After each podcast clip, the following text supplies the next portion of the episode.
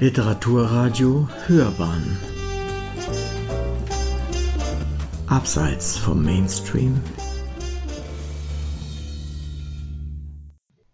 Reportage Ihr habt keinen Plan, darum machen wir einen.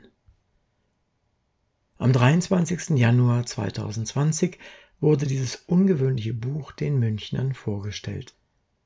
Es ist seit Wochen auf der Spiegel-Bestsellerliste der Sachbücher und schon deshalb ein Buch, über das man mehr wissen sollte. Es war ein kalter Abend gegen 20 Uhr und der Name der Veranstaltungshalle Utopia entsprach dem Anlass und den Ideen des vorgestellten Buches. Immerhin hatten ca. 300 Personen zu der Veranstaltung gefunden. Wenn man nun aber glaubt, dass es eine Jugendversammlung geworden wäre, so sah man sich überrascht. Es ging quer durch die Generationen. Ebenso wie die Sorge um unsere Umwelt quer durch die Gesellschaft geht. Hier nun sollten Wege zur Lösung der anstehenden Probleme genannt werden. Ob es gelingt, wird die Zukunft zeigen. Bevor es begann, habe ich mit den beiden Hauptakteurinnen des Abends kurze Interviews führen können. Leider ist aus technischen Gründen der Anfang des Interviews mit Franziska Heinisch nicht nutzbar. Es wäre aber schade gewesen, wenn die Inhalte dessen, was sie sagte, verloren wären, daher springen wir direkt in das Interview hinein. Hierfür bitte ich Franziska, aber auch die Zuhörer um Verständnis. Das zweite Gespräch führte ich mit Sarah Hajamar, auch sie vertrat ihre Position sehr eloquent, mit viel Sachkenntnis und Enthusiasmus, so dass ich nun auf die Veranstaltung mehr als gespannt war. Hören Sie also zuerst die beiden Interviews und dann die Vorrede von Harald Lesch. Anschließend stellten Franziska Heinisch und Sarah Hajamar zwei Kapitel aus dem Buch vor. Es ging dabei im Wesentlichen um die Analyse der Situation und um die Rolle der Wirtschaft.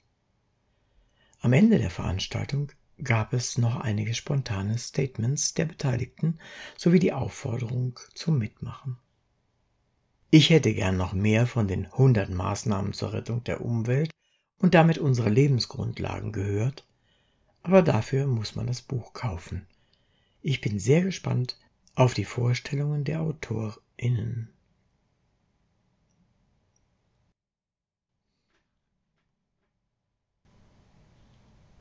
Vor allem, dass wir mal einen Plan für die Rettung unserer Zukunft definieren, wo Leute mitgehen können und wo sie erste Anstöße und Denkanstöße erhalten. Und die sehr genaue Umsetzung, die folgt dann natürlich noch, die muss in jedem Fall aber folgen. Äh, wenn die Politik Pläne vorlegt, dann ist das praktisch, die ganzen, ganzen Papierstapel ähm, werden dann auch nicht direkt mitgeschickt. Insofern, äh, ich würde schon sagen, dass wir damit einen Plan vorgelegt haben, in gewisser Weise zehn verschiedene Pläne, 100 konkrete Maßnahmen ähm, und dass, wenn wir die anpacken würden, tatsächlich auch ähm, man das Ganze in eine Art Zukunftsmatrix packen könnte ähm, und dann Zukunft ganzheitlich angehen könnte. Ich habe gerade heute zufällig gehört, dass ja Institutionen, Gruppen dabei sind, eine Gegenbewegung aufzubauen, sozusagen. Wie, wie sehen Sie, wie, wie würden Sie damit umgehen, wenn jetzt äh, renommierte Menschen sich zusammenschließen und sagen, also Moment mal, äh, ist was schön, was ihr da macht, aber das ist so unkonkret, da könnten wir auch in Science Fiction schreiben von uns jungen Menschen konkret muss man ja einfach sagen, dass wir uns da nicht irgendwie Dinge ausgedacht haben und dann Narrativ bedienen, was wir jetzt aus der Luft gegriffen haben, weil wir irgendwie Lust haben, Krawall zu machen, sondern das sind ja wissenschaftlich belastbare Daten. Vielleicht spielen Sie auf diesen offenen Brief von vermeintlich 500 WissenschaftlerInnen an. Nee, den kenne ich ähm, gar okay. nicht. Ne? Ähm, da gab es nämlich Leute, die sich als, also da ging jetzt ein Brief praktisch um die Welt, wo angeblich 500 WissenschaftlerInnen sich dazu bekannt haben, dass es diesen Klimakrise gar nicht gibt, die sich beim näheren Hinsinn als überhaupt erstens keine Wissenschaftlerinnen und zweitens nicht ausgestattet mit belastbaren Daten erwiesen. Ähm, ich denke, dass wir uns einfach die wissenschaftlichen Fakten angucken müssen und die Realität. Und da muss man einfach sagen, in Sachen Klimakrise gibt es eigentlich keinen Interpretationsspielraum. Ähm, die Sache mit der Verurteilung, ähm, wir sagen überhaupt nicht, dass die älteren Generationen vor uns gar nichts gemacht haben, dass alle in dieser Generation versagt haben. Wir klagen mit dem Buch Die Generation Not Gonna Happen an. Und das sind für uns Symptome, ähm, die Menschen aufweisen. Da können Jung und Alt zugehören. Ähm, das ist dieses naja, also. Bedenkenträger sozusagen. So ein bisschen die Bedenkenträger, die, die immer wissen, dass die Lösungen, die vorgeschlagen werden, nicht die richtigen sind und nicht funktionieren können, die aber auch irgendwie keine anderen Lösungen vorschlagen und damit praktisch Wandel und Veränderung und Zukunftsfähigkeit einfach immer nur hemmen. Ähm, bei diesem Verurteilen, glaube ich, muss jeder Einzelne sich wirklich ernsthaft fragen, habe ich genug getan? Und ich glaube, die meisten von uns haben das bis zu diesem Zeitpunkt nicht. Und jetzt ist es aber an der Zeit, dann genug zu tun und gemeinsam, jung und alt, durch alle äh, gesellschaftlichen ähm, Schichten alle gemeinsam für einen Wandel zu streiten und eben ähm, diese ganzen Streitigkeiten, die da immer aufgemacht werden, diese ganzen Fronten beiseite zu legen, wenn wir das gemeinsame Interesse haben, doch letztendlich einfach eine lebenswerte Zukunft für unsere Kinder und Enkelkinder zu gewährleisten. Mhm. Äh, ich bin relativ weit in der Welt rumgekommen und äh, ich bin auch habe auch viel mit China zu tun und arbeite mit Leuten in China zusammen. Ähm, da ist mir ein, eine Diskrepanz aufgefallen, nämlich wenn Sie sich vornehmen, bestimmte Dinge im ökologischen Bereich zu machen, also eine ganze Region CO2-frei zu machen oder wie auch immer, dann funktioniert das in der Regel sehr schnell und eigentlich immer schneller als der Plan ist. Aber wir wissen alle, dass China keine solche Demokratie ist, wie mhm. wir das sind. Das heißt, in solchen Systemen funktioniert das deshalb besser, weil es angeordnet mhm. werden kann. Wir können solche Sachen nicht anordnen, was auch gut ist. Äh, wie, wie, wie, gehen Sie mit, mit in Ihrer Gruppe mit solchen Fakten um? Mhm. Ähm, ich glaube gar nicht, dass das ein notwendiger Fakt ist. Ähm, aber gerade bemühen auch deutsche PolitikerInnen zum Beispiel immer dieses Bild, Klimaschutz müsse eben länger dauern, weil da würden ja demokratische Prozesse existieren, die nun mal viel Aushandlungen, viel Abwarten auch beinhalten würden. Das sehen wir gar nicht so. Wir glauben, dass Demokratie durchaus auch schnell sein kann und schlagkräftig, weil wenn sie es nicht ist, äh, dann müssen wir offiziell anerkennen, dass Demokratien gescheitert sind. Und gerade das wollen wir nicht, sondern die zwei Dinge, die wir sagen, die für uns unverhandelbar sind, ist erstens das Überleben der Menschheit, also Stichwort Klimakrise, und zweitens der Schutz der Demokratie, weil wir wollen auch eben nicht in einer ähm, ökologisch, in einer CO2-neutralen Diktatur leben am Ende. Mhm. Ähm, insofern glaube ich, ist es unser Job und deshalb zum Beispiel auch das Kapitel zur Demokratie, unsere Demokratie so handlungsfähig zu machen und so schnell in ihrem Handeln und vor allen Dingen so konsequent und einen Politikstil zu etablieren, der mutig ist und so weiter und so fort, mhm. dass wir eben ähm, die Klimakrise trotzdem bewältigen können, in Anführungsstrichen trotzdem, ähm, obwohl wir eben nicht so schnell durchgreifen können, wie das in anderen Ländern der mhm. Fall ist. Denn es ist ja ganz klar, dass wir auch eine vernünftige Lebensqualität wollen und eine lebenswerte Zukunft beinhaltet eben nicht nur dass sie CO2-neutral ist, sondern doch auch gesellschaftlichen Zusammenhalt, ähm, Freiheit, Freiheit vor allem auch für Andersdenkende, solche Dinge. Mhm. Also es ist ein, sicherlich ein spannendes Buch und ich freue mich darauf, da auch äh, äh, reinzugucken und das zu lesen.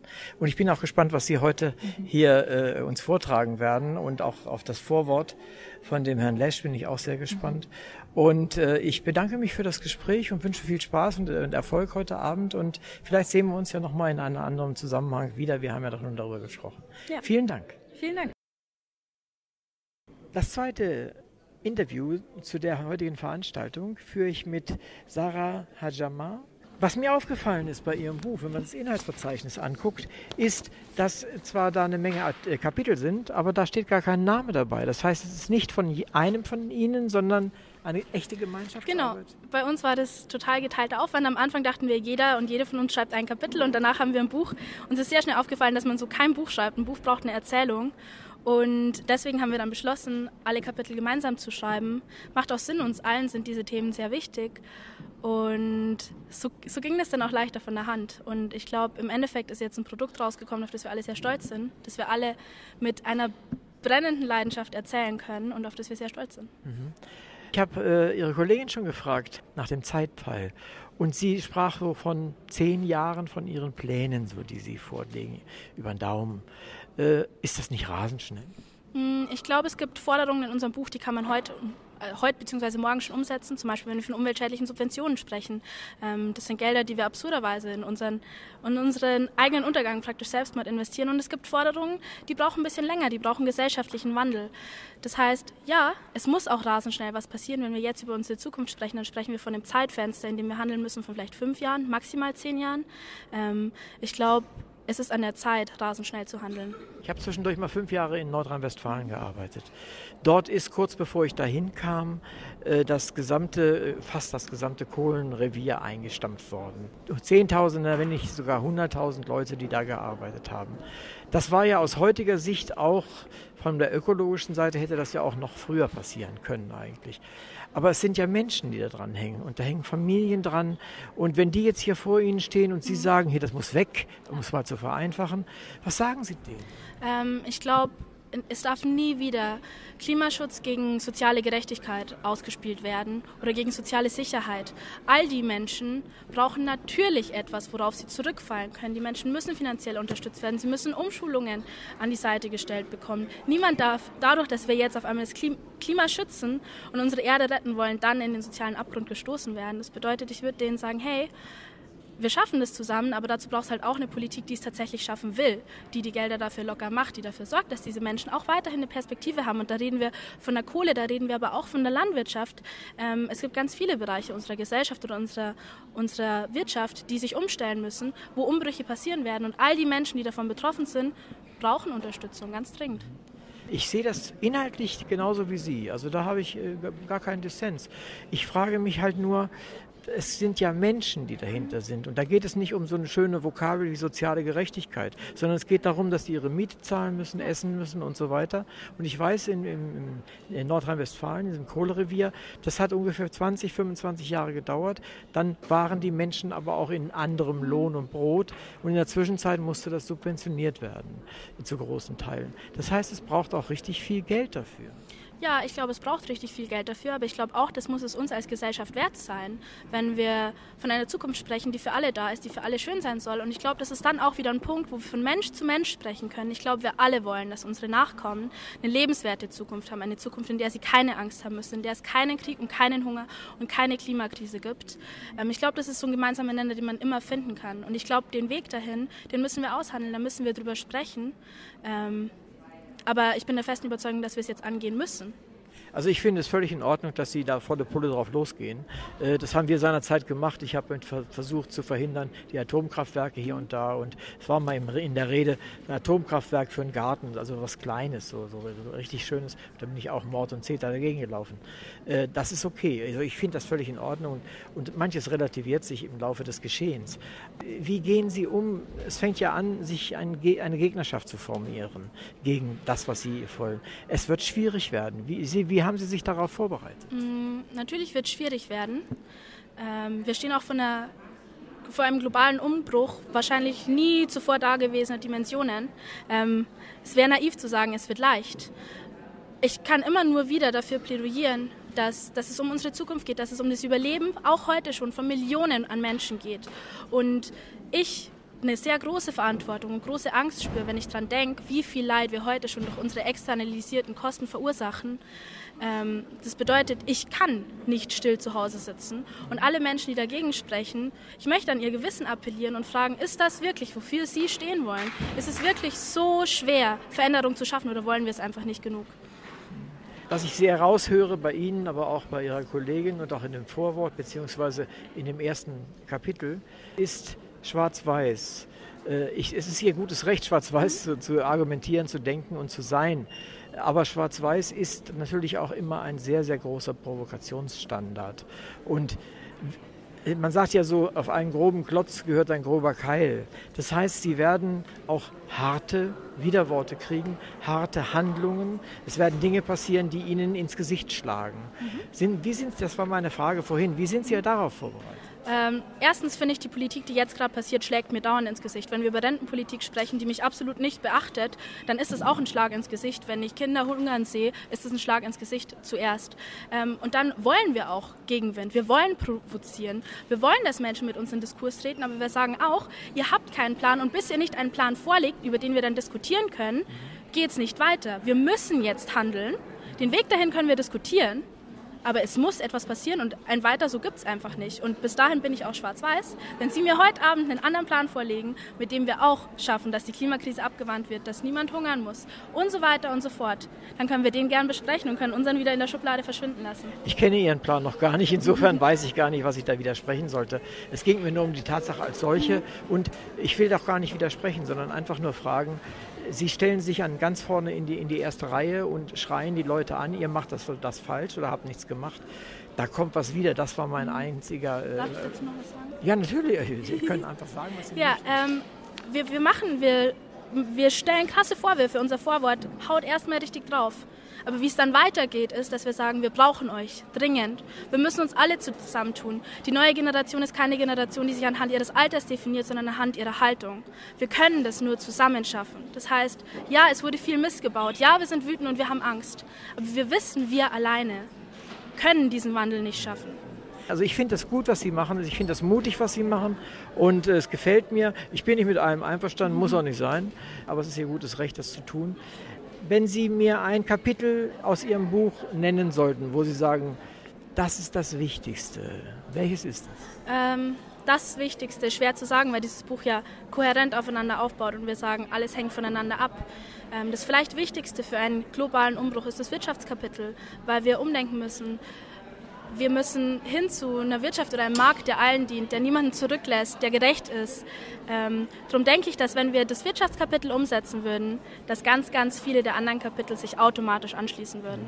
Ich bin gespannt, was das für ein Wirtschaftskapitel ist und äh, ich gucke mir das dann gerne an.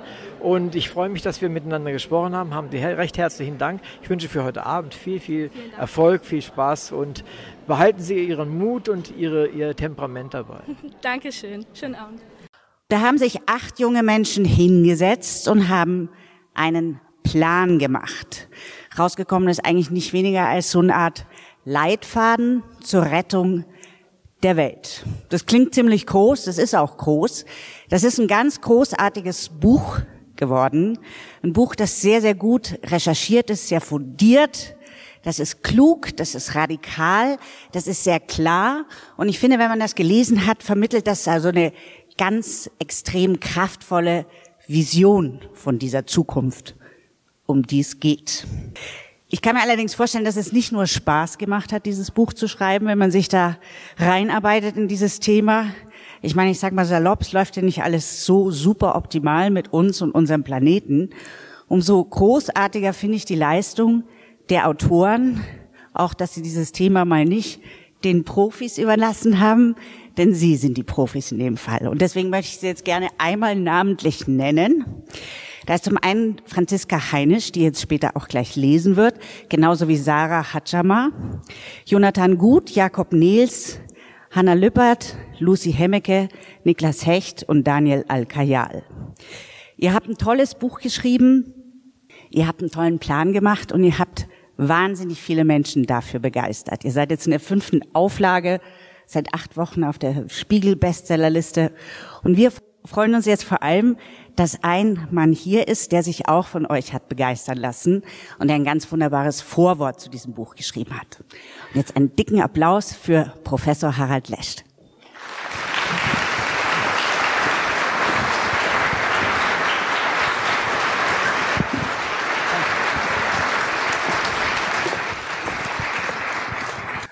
Claudia Langer sagte zu mir, du musst eine Brandrede halten. Mehr, ja, was für eine Brandrede? So eine nach dem Motto mehr Zukunft wagen oder was? Was soll man da? Wissen Sie, es gibt so Tage, da denkt man sich, das kann doch alles gar nicht wahr sein. Heute ist so einer. Erstmal danke ich Ihnen allen, dass Sie hierher gekommen sind. Sie hören jetzt für die nächsten Minuten einem Wissenschaftler zu. Das ist in dieser Gesellschaft ja nicht mehr unbedingt der Normalfall. Insofern möchte ich mich schon mal herzlich bei Ihnen bedanken, weil äh, die Wissenschaft hat ja ganz schlechtes oder hat immer schlechtere Presse inzwischen. Nicht bei allen, aber doch bei vielen und vor allen Dingen das Internet als großer Resonanzboden von Wahnsinn, Irrsinn und anderem Blödsinn äh, verteilt ja so manche schwachsinnige Idee in einem Geschwindigkeit. Ich habe ja immer gedacht, lange Zeit, äh, oder zumindest erzählen wir das in der Physik ja auch, äh, nichts könne sich schneller als mit Lichtgeschwindigkeit ausbreiten. Schwachsinn, glaube ich, schafft das. Meine Damen und Herren, in dem Vorwort, in dem bereits angesprochenen Vorwort schreibe ich am Anfang, es ist beschämend für uns Erwachsene, dass dieses Buch geschrieben werden musste. Wirklich. Ein Land, das so sehr von Wissenschaft und Technik lebt, das so viele großartige Universitäten, Hochschulen, Forschungseinrichtungen staatlich finanziert, braucht seine Jüngsten, die ihm sagen, hört auf die Wissenschaft. Und warum soll man auf die Wissenschaft hören? Weil es um etwas geht, was zunächst einmal ja völlig klarerweise etwas ist, was uns allen, was uns alle interessiert. Nämlich neben der unmittelbaren Gegenwart, was vor allen Dingen der Gegenstand der unmittelbaren Rendite- und Profiterwartung vieler Unternehmen ist, dass also diese Renditeerwartung sehr viel näher kommt, ist es die Zukunft, also das, was noch nicht da ist, was noch kommt und was im Prinzip offen ist, solange die Gegenwart offen gehalten wird. Zurzeit allerdings haben wir Diktatoren. Wir haben Diktaturen, die vor allen Dingen ökonomisch und digital funktionieren, wobei digital und ökonomisch eigentlich dasselbe ist. Die Digitalisierung, die gerade über uns hereinfällt, ist im Wesentlichen ökonomisch getrieben. Die wird nicht gemacht von Leuten, um irgendwie die Welt besser zu machen, sondern um noch schneller Geld drucken zu können. Und äh, die, die Art und Weise, wie sie voranschreitet, hat durchaus etwas damit zu tun, dass praktisch mit jede dieser Aktionen, äh, wenn man so will, dem Sandhügel Zukunft etwas Sand abgegraben wird also die bröselt, die, die, die, die Spielräume für unsere, für die nächsten Generationen werden immer kleiner und kleiner. Und es scheint gerade so zu sein, als ob die Welt jetzt gerade dabei ist, ja, wie soll man sagen, die, die, die Schippe richtig ranzunehmen und so richtig aus diesem Haufen der Optionen welche wegzuschmeißen, pausenlos der Meinung zu sein, vor uns ist nichts gewesen. Und nach uns wird nichts mehr kommen. Wir haben es geschafft, in 150 Jahren uralten Kohlenstoff aus dem Boden zu holen, der dort vor 300 Millionen Jahren entstanden ist, beziehungsweise abgespeichert wurde, weil Pflanz und Tier verreckt sind. Eingegraben, zusammengepresst, immer mehr zusammengepresst, zu Kohle, Öl und Gas geworden. Wir holen das aus dem Boden raus. Kohlenstoff, der uralt ist und machen ihn zu unserer unmittelbaren Gegenwart. Wir verbrennen ihn, wir verfahren ihn, wir machen alles Mögliche damit. Das heißt, wir haben angefangen, die Vergangenheit zu gegenwärtigen, die Vergangenheit zur unmittelbaren Gegenwart zu machen, wundern uns jetzt, dass unser Planet aufgrund dieses Zustandes, der eigentlich aus dem Carbon vor 350 Millionen Jahren kommt, das Zeug, und jetzt ist dieser Kohlenstoff, der ohne uns niemals in die Atmosphäre gekommen wäre, der ist jetzt hier. Wir haben praktisch ein Jurassic Park Experiment durchgeführt mit Molekülen. Und wie das ausgeht, kann man sich in den diversen Filmen tatsächlich angucken. Das läuft nicht gut für die Beteiligten. Überhaupt nicht. Weil sie nicht darauf vorbereitet sind, in einer Welt zu leben, an die sie gar nicht angepasst sind. Und gleichzeitig kommen da die anderen, die Investoren, die den Return of Invest so nah wie möglich an der Gegenwart haben wollen. Diese unmittelbare Profitgier, anders kann man es nicht nennen, die sich jetzt zum Beispiel auch in Davos, ich fand den Zustand in den letzten Tagen da oben auch ziemlich, ich wissen ja Davos, das kommt von Davos besonders teuer ist. Den Karlauer kann man sich nicht entgehen lassen. Wissen Sie, da sitzen Männer und Frauen, die mit Privatflugzeugen dorthin geflogen worden sind, weil sie selber natürlich nicht fliegen können. Und anstatt dass sie wenigstens zu Fuß ins Hotel gehen, lassen sie sich mit irgendwelchen Ultralimousinen noch direkt vor die Tür bringen. Ich weiß nicht, ob es Trägerinnen und Träger gibt in den Hotels. Ich kann es mir vorstellen. Die so diese Herrschaften in der Sänfte in ihre Suite bringen. Und später werden sie dann in die Sitzungssäle gebracht.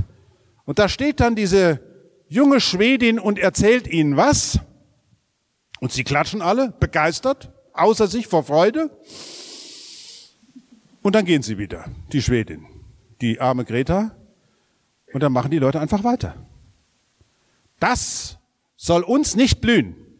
Dieser Plan, der hier steht, ist eben kein Plan, der gemacht worden ist, um sozusagen als Narretei am Hofe irgendeines Königs präsentiert zu werden. Das soll uns nicht blühen. Hier ist recherchiert, hier ist genauestens nachgeguckt worden, was kann man denn tun? Da geht es nämlich darum, eben nicht die Gegenwart zum Säulenheiligen zu machen, sondern daran zu glauben und darauf nicht nur darauf zu hoffen, sondern daran zu arbeiten, dass es möglich ist, dass eine Gesellschaft sich tatsächlich darum kümmert, dass das gedeihliche Weiterleben derjenigen, die jetzt jung sind oder die noch gar nicht da sind, auch in Zukunft möglich sein soll. Darum geht es. Und wenn man sich überlegt, dass eine NNGO, also eine No-No-Government Organization, mit anderen Worten eine Government Organization, also das Umweltbundesamt, ja, ich hätte, wenn ich, wenn ich GO gesagt hätte, nee, aber No, No Government Organization, ne? das Umweltbundesamt bringt seit Jahren einen Katalog, der immer dicker wird, mit dem wunderbaren granatenmäßigen Titel Umweltschädliche Subventionen. Und ich habe immer gedacht, ha, Wahnsinn. Wir haben ein Umweltbundesamt, das sind Männer und Frauen, die haben richtig Ahnung. Die sind da schon seit Jahren, manche seit Jahrzehnten. Die kennen sich richtig aus. Und die schreiben da so Sachen rein wie, und zwar klar, gleich am Anfang. Also ich, vielleicht soll ich nochmal, ich kann es nochmal anders machen. Ich habe Anfang 2019 in Köln Deutsch einen Vortrag gehalten. Also Köln. Hm, weißt du Bescheid, wie in der Landkarte, wo das ist?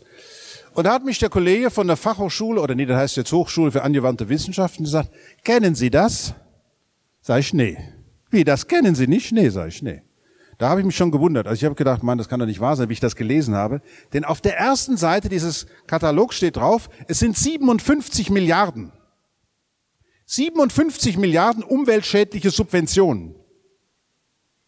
Die OECD, eine nachgewiesenermaßen nicht grüne Organisation, fordert seit Jahren, um nicht zu sagen seit Jahrzehnten, die Bundesregierung auf, diese Subventionen abzuschaffen. Stellt euch das mal vor. Wir hätten knapp 60 Milliarden zur Verfügung, um sie in das hinein zu investieren, wo es hingehört, nämlich in die Zukunft.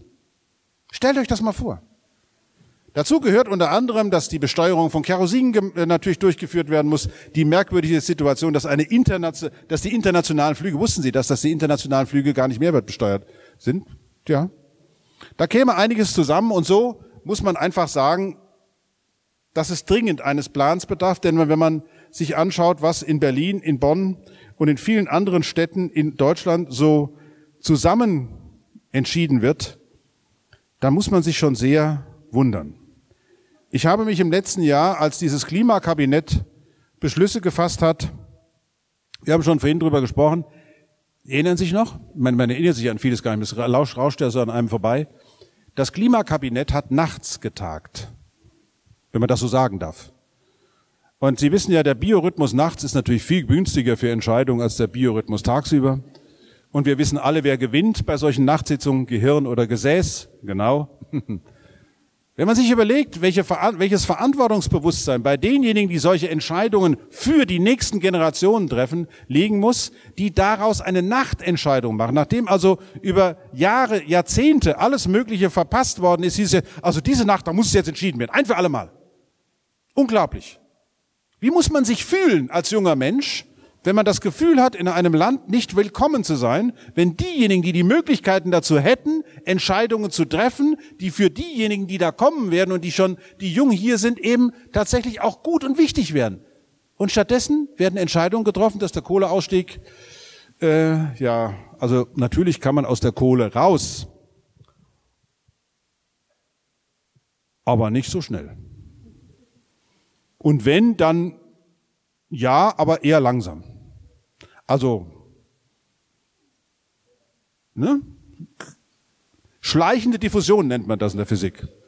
Ein, ein, wenn man von der, von der Schnecke noch überholt wird, dann ist man eben nicht in Bern, sondern man ist in Berlin, wenn es darum geht, die Zukunft zu kreieren. Gesellschaft und Politik haben sich in Deutschland seit Jahrzehnten an der Zukunft der Kinder versündigt, anstatt darauf zu achten, unseren Kindern eine bessere Welt zu hinterlassen, ihnen die Voraussetzungen für ein gerechtes und glückliches Leben zu bieten, haben wir die Zukunft der kommenden Generation unserem Jetzt geopfert. Manager und DAX-Vorstände, an wen denken Sie da gerade? Hm.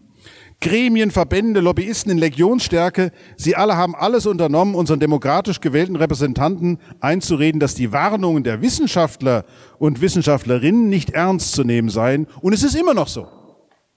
Es wird immer noch alles getan, um diejenigen, die darüber öffentlich reden wollen, als Wissenschaftler äh, zu verunglimpfen, unglaubwürdig zu machen, weil irgendjemand aus irgendwelchen Gründen der Meinung ist, das könne alles nicht sein. Obwohl nun wirklich alle Zeichen ganz klar darauf hinweisen, nein, es gibt keinen Klimawandel. Und wenn es ihn gibt, dann haben wir nichts damit zu tun. Ja, das ist so wie bei denjenigen, die eben alles Mögliche in den Boden werfen, dann sagen, also dass das Grundwasser, also dass unser Trinkwasser so viel Nitrate und Phosphate besitzt. Also da. Alle, nur wir nicht. Ja? Niemand will es wissen. Einerseits sorgen Forschung und Technik für unseren Wohlstand, aber sobald sie die Nachrichten aus dem Reich der Natur bringen, die den Erwartungen der Wirtschaft entgegenstehen, da werden die gemessenen objektiven Ergebnisse einfach ignoriert, verniedlicht oder noch schlimmer, die Forschungsergebnisse werden als Lügen bezeichnet. Es ist so einfach, einen Vortrag zu halten über Kosmologie, über dunkle Energie. Also damit meine ich jetzt nichts Ökonomisches, sondern eher was Kosmologisches. Dunkle Materie über die Außerirdischen, über schwarze Löcher. Da rennen die Leute in die Säle und sind ganz begeistert und gucken, ah, wie toll, wie toll. Ist alles völlig irrelevant, aber hochinteressant. Ja. Und sobald es um was Relevantes geht, du, ich muss jetzt auch nach Hause, du weißt, das ist, äh, ja. Seit 1979 wissen wir, was los ist. Seit 40 Jahren liegen die Fakten auf dem Tisch. Selbst die Ölkonzerne, wie man ja inzwischen weiß, wussten schon in den 1980er Jahren genau, was sie anrichten werden, wenn sie so weitermachen mit der Verbrennung fossiler Ressourcen. Das ist eine der erschütterndsten Momente gewesen, dass man zum, als ich zum ersten Mal dieses Diagramm gesehen habe, was Exxon tatsächlich bei ihren Konferenzen sogar verteilt hat, wo sie so mal so eben Pi mal Daumen ausgerechnet haben, was es bedeuten wird, wenn wir so weitermachen wie bisher und trotzdem haben sie nicht weitergemacht. Wissen Sie, es ist wirklich an der Zeit, dass wir es besser machen. Und ich finde das, was wir hier vom Jugendrat der Generationsstiftung vor uns haben, ist wirklich ein Plan. Gestern Abend hat Christoph Schwennecke äh, bei der Frau Maischberger gesagt, ja, diese Aktivisten, die dafür mit heißem Herzen und so weiter. Politik aber muss kühl sein, muss cool entscheiden. Ich fände es gut, wenn mehr der Entscheiderinnen und Entscheider in Deutschland etwas höhere Innentemperatur hätten und nicht so cool und locker einfach nur mit diesem unglaublichen, also ich weiß nicht, ob das aufgefallen ist, aber die, die stehen ja, es ist ja, also Peter Altmaier hat es ja zu seinem Assistenten gesagt. Das war eine Scheißidee. Ja? Aber noch schlimmer ist es bei den, bei den Runden, bei den Fernsehrunden, wo dann also jemand, äh, wo man jemand im Gesicht ablesen kann, was wollen die eigentlich? Die habt, die habt überhaupt keine Ahnung.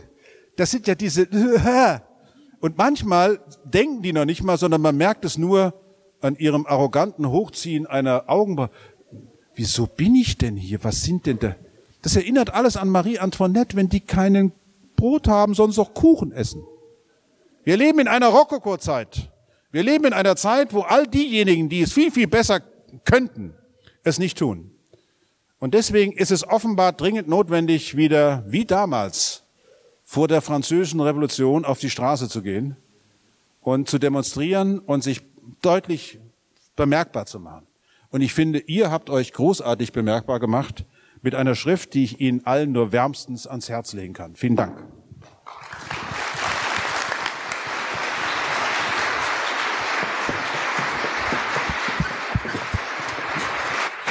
Vielen, vielen Dank, Herr Lesch. Danke für die Brandrede und für Ihr heißes Herz. Das finde ich ganz, ganz wichtig. Und dass Sie nicht wegschauen, sondern gerade als Wissenschaftler hinschauen und die Dinge immer wieder beim Namen nennen. So, und bevor wir jetzt gleich was aus dem Buch hören, bitte ich Sie, die Ohren aufzusperren. Sie werden jetzt gleich was hören und wir sprechen nachher drüber, was das denn war oder ist. Hallo Claudia, äh, sorry, dass ich dir am Samstag um 22 Uhr diese Nachricht schicke, aber es geht wirklich nicht anders. Der Gedanke lässt mich nicht mehr so richtig los. Äh, du hattest mal die Idee, dass wir als Jugendrat ein Buch schreiben könnten. Ähm, und wir haben das nicht weiter besprochen. Jetzt frage ich dich, steht es noch? Und wenn ja, ich will, definitiv. Ja, ist schön, dass du willst. Ich will auch, aber ich frage mich, äh, ob äh, die anderen wollen. So richtig gezogen haben sie beim Meeting eigentlich nicht. Dystopien gibt es einfach so, so viele. Und jetzt gerade politisiert sich eine junge Generation. Und die Frage steht offen, wofür und was ist eigentlich ihre Vision? Abgemacht. Wir versuchen das. So, wir würden gerne für das Buch eine erste Telefonkonferenz veranstalten. Und dafür brauchen wir jetzt aber erstmal noch einen Termin. Der klingt spitze.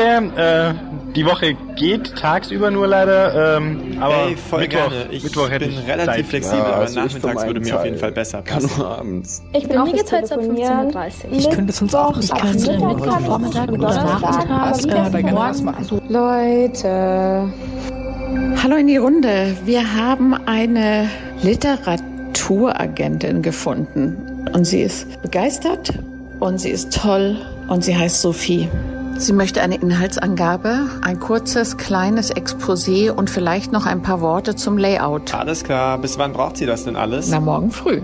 ähm, ihr solltet eure Kalender leer räumen und anfangen zu schreiben. Und das meine ich, glaube ich, ziemlich ernst. Frau Benchamo hat gerade am Telefon, durchs Telefon gelacht und gemeint, dass äh, sie drei Interessenten hat. Das finde ich jetzt mal eine steile Scheiße. Also, ich befürchte, wir müssen schreiben. Ich habe euch alle ganz doll lieb. Eine überarbeitete Erstversion der Einleitung besteht. Vorlesen! Vorlesen! Generation Never Gonna Happen. Mit diesem Buch klagen wir euch an. Wir sind die Kinder und Enkel, die von euch gelernt haben. Ihr habt uns gesagt, wir müssten ehrlich sein. Uns wurde eingebläut, dass unserem Handeln Konsequenzen folgen. Wir sollten mutig sein, wenn andere sich verkriechen. Wir sollten füreinander einstehen und ein Miteinander gestalten. Möchtest du mal wissen, was ich davon halte? Ich mache jetzt mal einen Originalton, ja? Hammer. Ich bin so happy. Das wird, das wird wirklich. Anschnallen, Freunde. Wir haben einen Buchverlag gefunden. Hallöchen. Ähm, ich glaube, wir machen da gerade was ziemlich Cooles, aber wir müssen uns jetzt echt dran halten. Und deshalb habe ich jetzt ein paar Fragen. Erstens, kriegen wir in den nächsten Tagen eine Telco mit möglichst allen hin?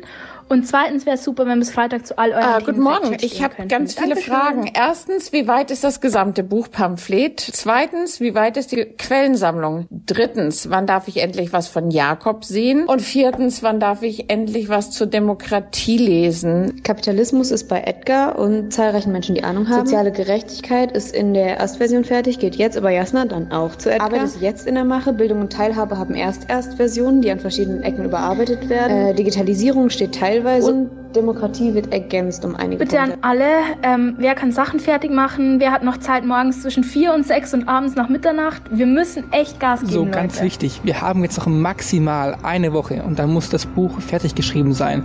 Das heißt, es wäre wirklich wichtig, dass wir uns jetzt alle noch mal ranhalten und so Leute, euch ist schon klar, oder? Das kann sich jetzt noch um ein, zwei oder drei Tage handeln und dann geht dieses Buch auf Reisen. Hört auf zu ändern. Wir können nichts mehr machen. Das Buch ist gut. Es ist gut genug. Wir haben in Rekordzeit ein Buch geschrieben. Loslassen, loslassen. Her mit den letzten Änderungen. Ab zum Verlag. Leute, ähm, wir haben gerade Feedback von Edgar bekommen. Richtig gut. Das ist so ein Schatz. Ich sag da mal gute Nacht in die Runde.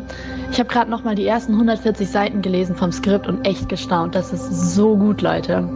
Meine Arbeitsbelastung ist leider recht hoch, beziehungsweise eher ist meine Energie gerade ziemlich low, ähm, so insgesamt. Aber ähm, ich fahre heute noch von NRW nach Berlin mit dem Zug. Ich gucke mir auch das Manuskript an. Meine kreativen Kräfte sind gerade ein bisschen. Ich versuche es aber.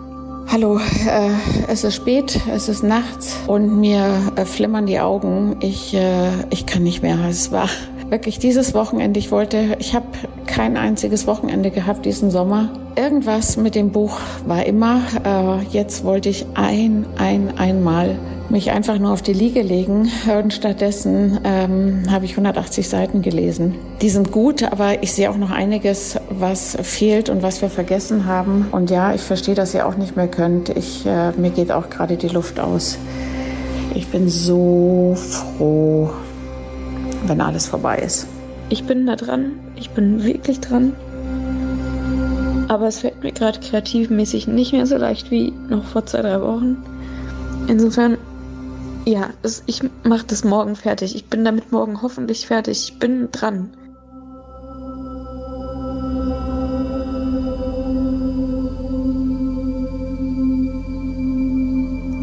So bilanzmäßig würde ich sagen, das krasse Learning war für mich, wir sollten uns jetzt nicht so krasse Grenzen stecken in dem, was wir machen können. Wir haben das Buch zu Beginn ein bisschen als Spaß gemeint und es ist eben jetzt ernst geworden. Und ohne Scheiß können wir es wirklich verantworten, der nächsten Generation zu sagen, sorry, hatte Abgabe in der Uni, deshalb, ja, Weltrettung verkackt. Es war ganz, ganz furchtbar über gewisse Strecken. Aber ich möchte mich am liebsten direkt wieder in was reinstürzen, was so unmöglich aussieht, weil ich glaube, dass es notwendig ist, dass jetzt alle und noch viel mehr Leute eben das machen. Deshalb bin ich stolz auf dieses Buch irgendwie als Produkt, weil es diese Geschichte von uns erzählt und ich würde mir wünschen, dass wir die wieder und wieder und wieder weitergeben. Ja, eigentlich wie so eine Art Kettenbrief, weil dann dann schaffen wir vielleicht wirklich was an Veränderung.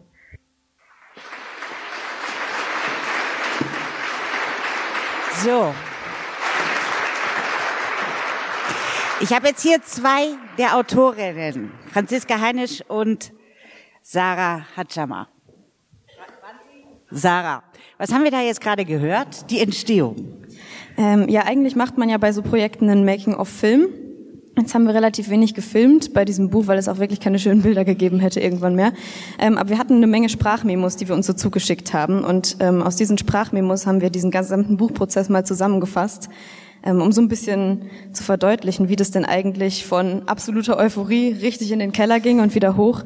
Ähm, das ist das Ergebnis. So sah der Buchentstehungsprozess aus. Wie lang ging der insgesamt? Die reine Schreibphase, so drei Monate. Also es hat uns eigentlich, es wurde uns eigentlich empfohlen, nicht in dieser Zeit ein Buch zu schreiben, ähm, aber uns lief die Zeit davon, wie das nun mal so ist. Und insofern, genau, drei Okay. Monate würde ich sagen. Jetzt habt ihr ein, ein Audio-Making-of gemacht und ein Buch geschrieben. Zwei ungewöhnliche Medien für eure Generation, würde ich mal sagen. Warum ein Buch? Ähm, Ein Buch, weil wir irgendwie gemerkt haben, so fünf Minuten in der Radiosendung, zehn Minuten in der Talkshow, vielleicht eine halbe Seite, eine Seite in der Zeitung, das ist nicht genug. Wir haben so viel zu sagen und dann Anfang des Jahres haben sich Millionen junger Menschen politisiert. Wir sind auf die Straßen gegangen, wir waren laut. Und irgendwie wurden wir immer noch nicht so richtig gehört, verstanden, ernst genommen. Und dann dachten wir uns so, ihr habt ganz offensichtlich keinen Plan. Die Politik hat keinen Plan. Aber wir brauchen doch so, so dringend einen. Wie bringen wir das denn raus an die Menschen? Wie bringen wir das an die Politik? Wie stoßen wir Debatte an? Und dann war es eben, dann haben wir überlegt, das ist ein Podcast, das ist vielleicht eine YouTube-Serie, aber wir dachten, ein Buch ist ein klassisches Medium. Das ist ein Medium, wo man sehr viel Informationen reinbekommt. Ähm, und darum haben wir uns für ein Buch entschieden, auch wenn es am Anfang gar nicht so radikal scheint. Ähm, aber wir hoffen, die Inhalte, die sind das, was es ausmacht. War eine gute Entscheidung, glaube ich, auf jeden Fall. Hat sich gelohnt. Auf jeden Fall. Jetzt seid ihr Mitglied im Jugendrat der Generationenstiftung. Was ist der Jugendrat? Was ist die Generationenstiftung? Genau, ich fange bei der Stiftung an, dann erklärt sich der Jugendrat auch mehr oder minder von allein. Ähm, die Generationsstiftung begreift sich als Interessensvertretung junger und kommender Generationen. Ähm, und wir machen das eben nicht, indem wir die Älteren sprechen lassen, sondern mal ganz umgekehrt, indem vor allem die junge Generation selbst spricht. Weil wir sind eben einfach am stärksten betroffen von Entscheidungen, die heute getroffen werden oder eben nicht. Das hat Herr Lesch schon gerade ganz gut angedeutet. Ähm, wir streiten für Generationengerechtigkeit und zwar unbedingte. Nicht immer, ja, Generationengerechtigkeit wäre ja ganz nett, wenn, sondern nein, Generationengerechtigkeit muss umgesetzt werden. Ähm, Zukunft muss irgendwie ein Maßstab sein, an dem wir uns orientieren. Und der Jugendrat ist praktisch so das ausführende Organ dieser Stiftung. Ähm, das ist ein Gremium von AktivistInnen zwischen 15 und 25 aus ganz Deutschland, die eben dann von der Stiftung ähm, unterstützt werden. Die Stiftung hat Claudia Langer ins Leben gerufen, die auch irgendwo hier sitzt. Danke, Ähm, Claudia, für deine und, ähm, Unermüdlichkeit. ja. Seitdem ist unermüdlicher Einsatz für die Zukunft Programm und ähm, die jungen Menschen sammeln sich dann im Jugendrat und die Generationsstiftung ist aber noch einiges mehr, nämlich zum Beispiel ähm, auch die ExpertInnen, mit denen wir für das Buch zusammengearbeitet haben. Apropos Experten, du hast es gerade gesagt, ihr habt oft das Gefühl, ihr werdet nicht gehört oder ernst genommen. Diese Zusammenarbeit mit den Experten und Expertinnen, umgekehrt, Entschuldigung, Expertinnen und Experten in diesem Buch, ähm, seid ihr da auf offene Ohren gestoßen? War da jeder so, so aufgeschlossen wie der Herr Lesch jetzt zum Beispiel? Oder haben die manchmal gesagt, was wollt ihr denn? Es war unglaublich schön und erfüllend. Wir haben mit diesem Buch ja das Rad nicht neu erfunden, sondern es gibt ganz, ganz viele sehr kluge Menschen da draußen, deren Beruf das ist, sich genau über sowas Gedanken zu machen. Und wir haben das dann nur aufgegriffen. Und als wir Hilfe gebraucht haben, als wir unsere Thesen und unsere Forderungen mal diskutieren wollten, haben wir uns an viele Menschen da draußen gewendet. Maya Göpel hat mitgeholfen, Hans-Joachim Schellenhuber hat mitgeholfen und so weiter und so fort. Ganz, ganz viele Experten und Expertinnen. Ähm, und wir sind praktisch offene Türen eingelaufen. Ähm, der Zuspruch war enorm und die Zusammenarbeit war immer auf Augenhöhe. Ähm, wir wurden gehört, wir wurden ernst genommen und ich glaube, das ist auch, was dem Buch so viel Kraft gibt. Das ist irgendwie ein Group Effort aus alt und jung und das ist, was wir in der Generationsstiftung auch repräsentieren und wir hoffen, dass wir dadurch auch alt und jung erreichen können. Das, glaube ich, habt ihr sehr gut geschafft, eine tolle Form dafür gefunden. Ich würde sagen, jetzt lesen wir mal. Viel Spaß.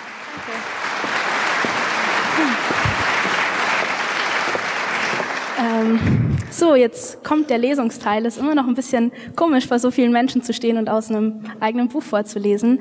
Franzi und ich haben uns aus zwei Kapiteln Teile ausgesucht und das ist unser Klimakapitel und das ist das Wirtschaftskapitel.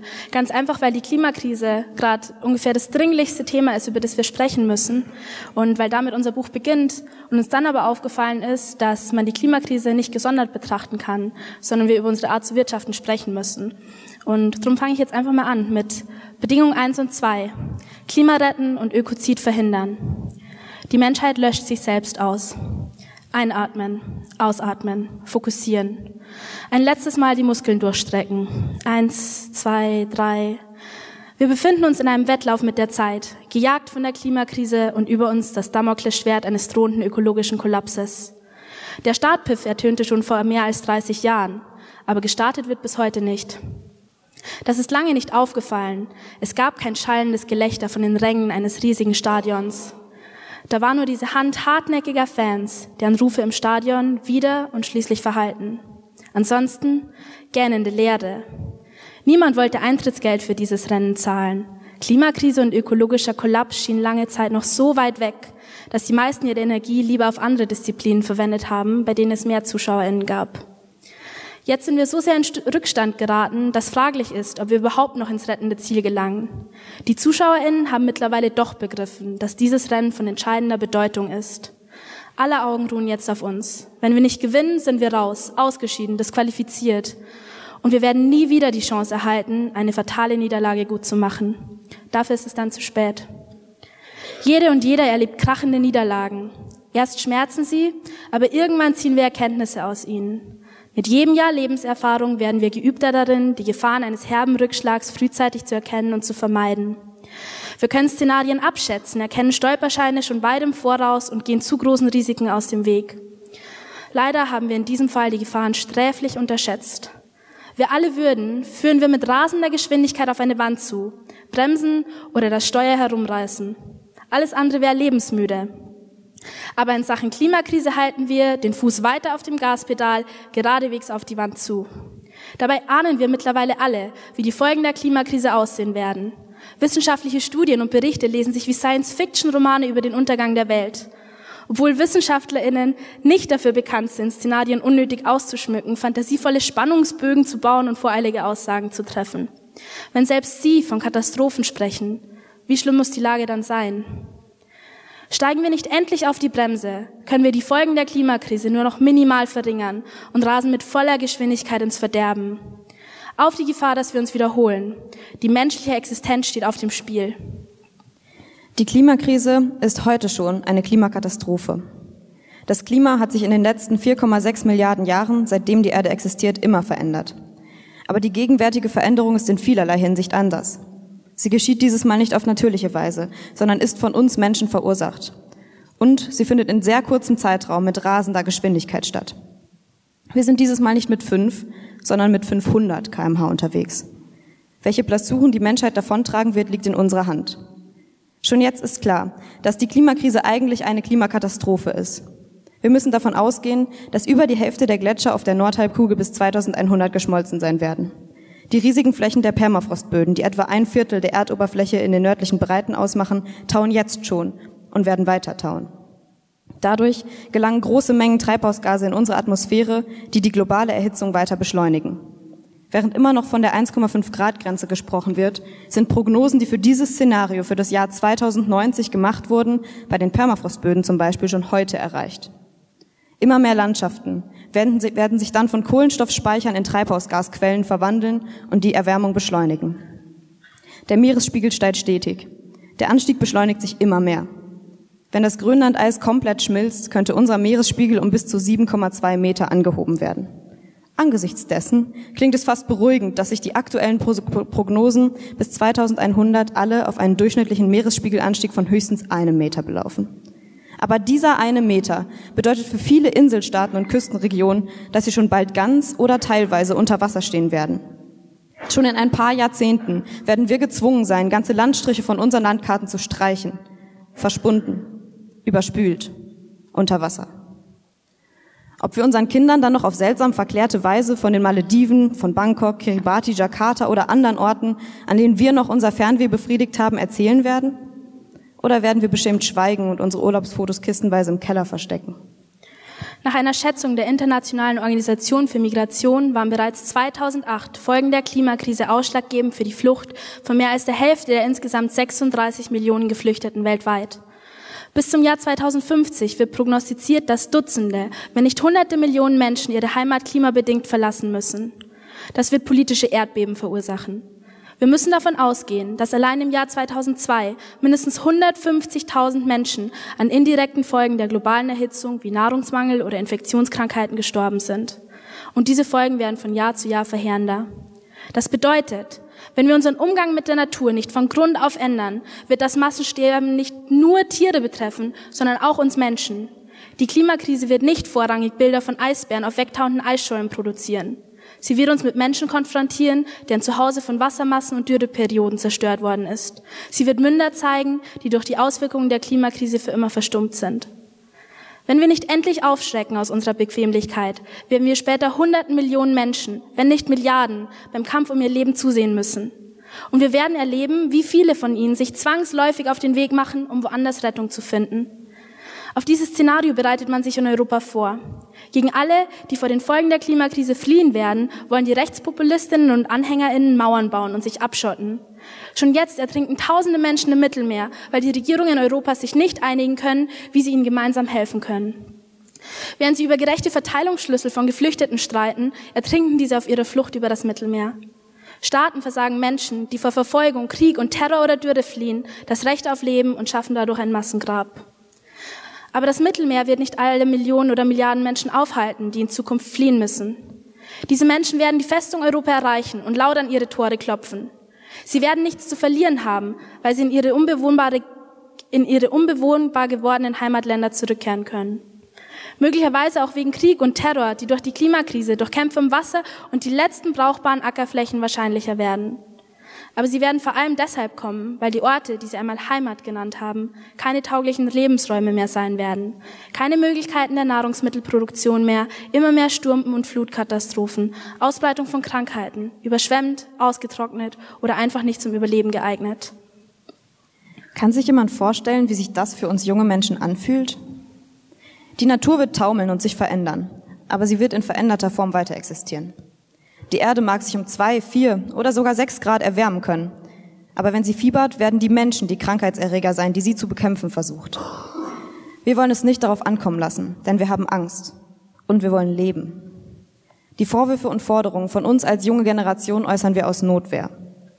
Denn diese Krise betrifft jeden von uns. Niemand kann sich mehr zurückziehen und Verantwortung delegieren. Niemand kann weiter Geschäfte durchführen wie bisher, nur zur eigenen Profitmaximierung und zur Vergoldung des privaten Lebensstandards. Wir bekommen keine zweite Chance. Deshalb muss ab jetzt gelten, es gibt keine Grenze des Machbaren mehr. Nicht politisch, nicht finanziell. Ab sofort wird konsequent gehandelt. Dafür nehmen wir jeden Einzelnen in die Verantwortung, alle ihm und ihr zur Verfügung stehende Macht einzusetzen. Persönliche Interessen und Egos dürfen keine Rolle spielen genauso wenig wie DAX-Kurse oder das Bruttoinlandsprodukt. Geld nicht, Macht sowieso nicht. Es geht einzig und allein um die Sache. Die Zeit, um über Maßnahmen weiter nur zu debattieren, ist abgelaufen. Wir wissen um ihre Notwendigkeit und ihre möglichen Effekte. Und wir müssen sie so schnell wie irgendwie möglich umsetzen.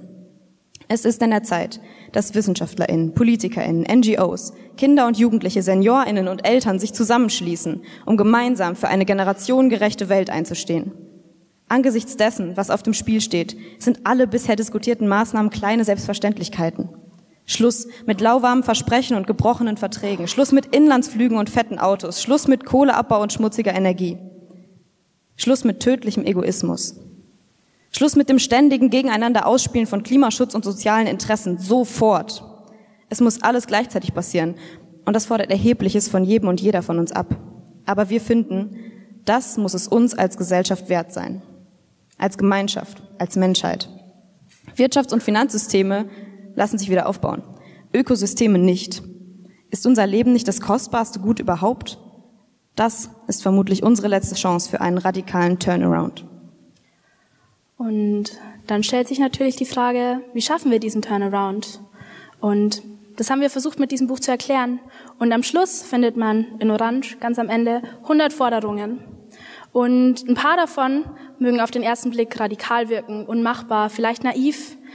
Ähm, aber wir sind der festen Überzeugung, dass die Klimakrise und der Ökozid sich nicht durch kleine Abschnitte äh, lösen lassen. Wir brauchen eine Kombi aus unterschiedlichen Maßnahmen, ähm, um das Ruder herumzureißen. Und das bedeutet, dass wir natürlich klima- und umweltfreundliche Anreize schaffen müssen, aber gleichzeitig brauchen wir auch Verbote von eklatant umweltschädlichen Praktiken. Und so fordern wir in dem Kapitel zum Beispiel, wie vorher schon erwähnt, die sofortige Abschaffung von umweltschädlichen Subventionen, die sich 2012 allein auf 57 Milliarden Euro belaufen haben. Ähm, wobei es absolut absurd ist, dass wir immer noch so viel Geld in unsere eigene Abschaffung pumpen. Ähm, wir reden aber auch über ein Verbot von Kurzstreckenflügen und Inlandsflügen, über den Kohleausstieg, der viel früher passieren muss, weil der Kohleausstieg 2038 von einer Politik, Politik zeugt des Vertagens und Verzagens und des Wegschiebens. Ähm, wir reden über eine globale CO2-Steuer und viel mehr. Und dann ist uns aber aufgefallen, dass wenn wir die, Klima, die Klimakrise lösen wollen, dass wir viel weiter denken müssen, dass wir das nicht separat betrachten müssen oder können. Und das bringt uns zu unserem nächsten Kapitel. Ja, weil wir dachten, wir schreiben jetzt so ein paar Seiten und dann machen wir so einen Forderungskatalog zum Klima und dann ist die Sache gegessen, weil so schwierig kann es ja nicht sein. Und turns out, es ist dann doch ein bisschen komplizierter, ähm, denn wir sind geradewegs beim Thema Wirtschaft gelandet und das ist insofern aktuell, dass ja gerade auch eigentlich die Wirtschaftsbosse aus aller Welt ähm, beisammensitzen. Wir nicht und wir versuchen ein anderes Programm vorzulegen als die. Nämlich mit Bedingung drei, den entfesselten Markt wieder an die Leine legen. Mit dem Kampf gegen die menschengemachte Klimaerhitzung und den ökologischen Kollaps erkaufen wir uns Zeit. Diese Zeit sollten wir dazu nutzen, Veränderungen anzustreben, damit wir nicht gleich in die nächste Krise hineinstolpern. Alle reden darüber, dass wir so nicht weiter wirtschaften können. Vielfältige Alternativen sind bekannt, aber sie werden von den Eliten und Status quo-VerteidigerInnen ignoriert, zum Teil sogar bekämpft. Viele Menschen riskieren offenbar lieber einen kompletten Kollaps, statt all ihren Mut zusammenzunehmen und die Probleme an der Wurzel zu packen. Das können wir uns nicht länger leisten. Deshalb nehmen wir unseren Mut jetzt zusammen und fordern alle anderen heraus, die diesen eigentlich längst hätten aufbringen sollen. An das Dogma vom ewigen Wachstum glauben wir nicht mehr. Der Glaube an das Wirtschaftswachstum als Allheilmittel währt schon viel zu lang. Und er hat dafür gesorgt, dass wir Raubbau mit den Ressourcen der Erde treiben. Jetzt kann die Menschheit es sich keine Minute mehr leisten, den Planeten über seine natürlichen Grenzen hinaus auszubeuten. Die Spielregeln, die die Menschen für ihre Wirtschaft erstellt haben, sind lebensbedrohlich geworden. Auf einem endlichen Planeten haben wir uns an Unendlichkeit versucht und sind damit krachend gescheitert. Wir brauchen dringend die Abkehr von dem zwanghaften Wirtschaftswachstum als Maxime, an der sich das gesamte wirtschaftliche Handeln ausrichtet. Alle Behauptungen und schönen Erzählungen von Freiheit und Konsum, die diese Welt bis kurz vor den Kollaps gebracht haben, stehen jetzt auf dem Prüfstand. Denn es bestehen doch begründete Zweifel daran, dass sie sich bewahrheiten. Und lange Zeit hat sich die Wirtschaftsgeschichte ja auch wie eine Erfolgsgeschichte gelesen. Ein Meilenstein nach dem anderen, so schien es, wurde erreicht. Zwischen 1981 und 2012 wurden mehr als eine Milliarde Menschen aus der extremen Armut befreit.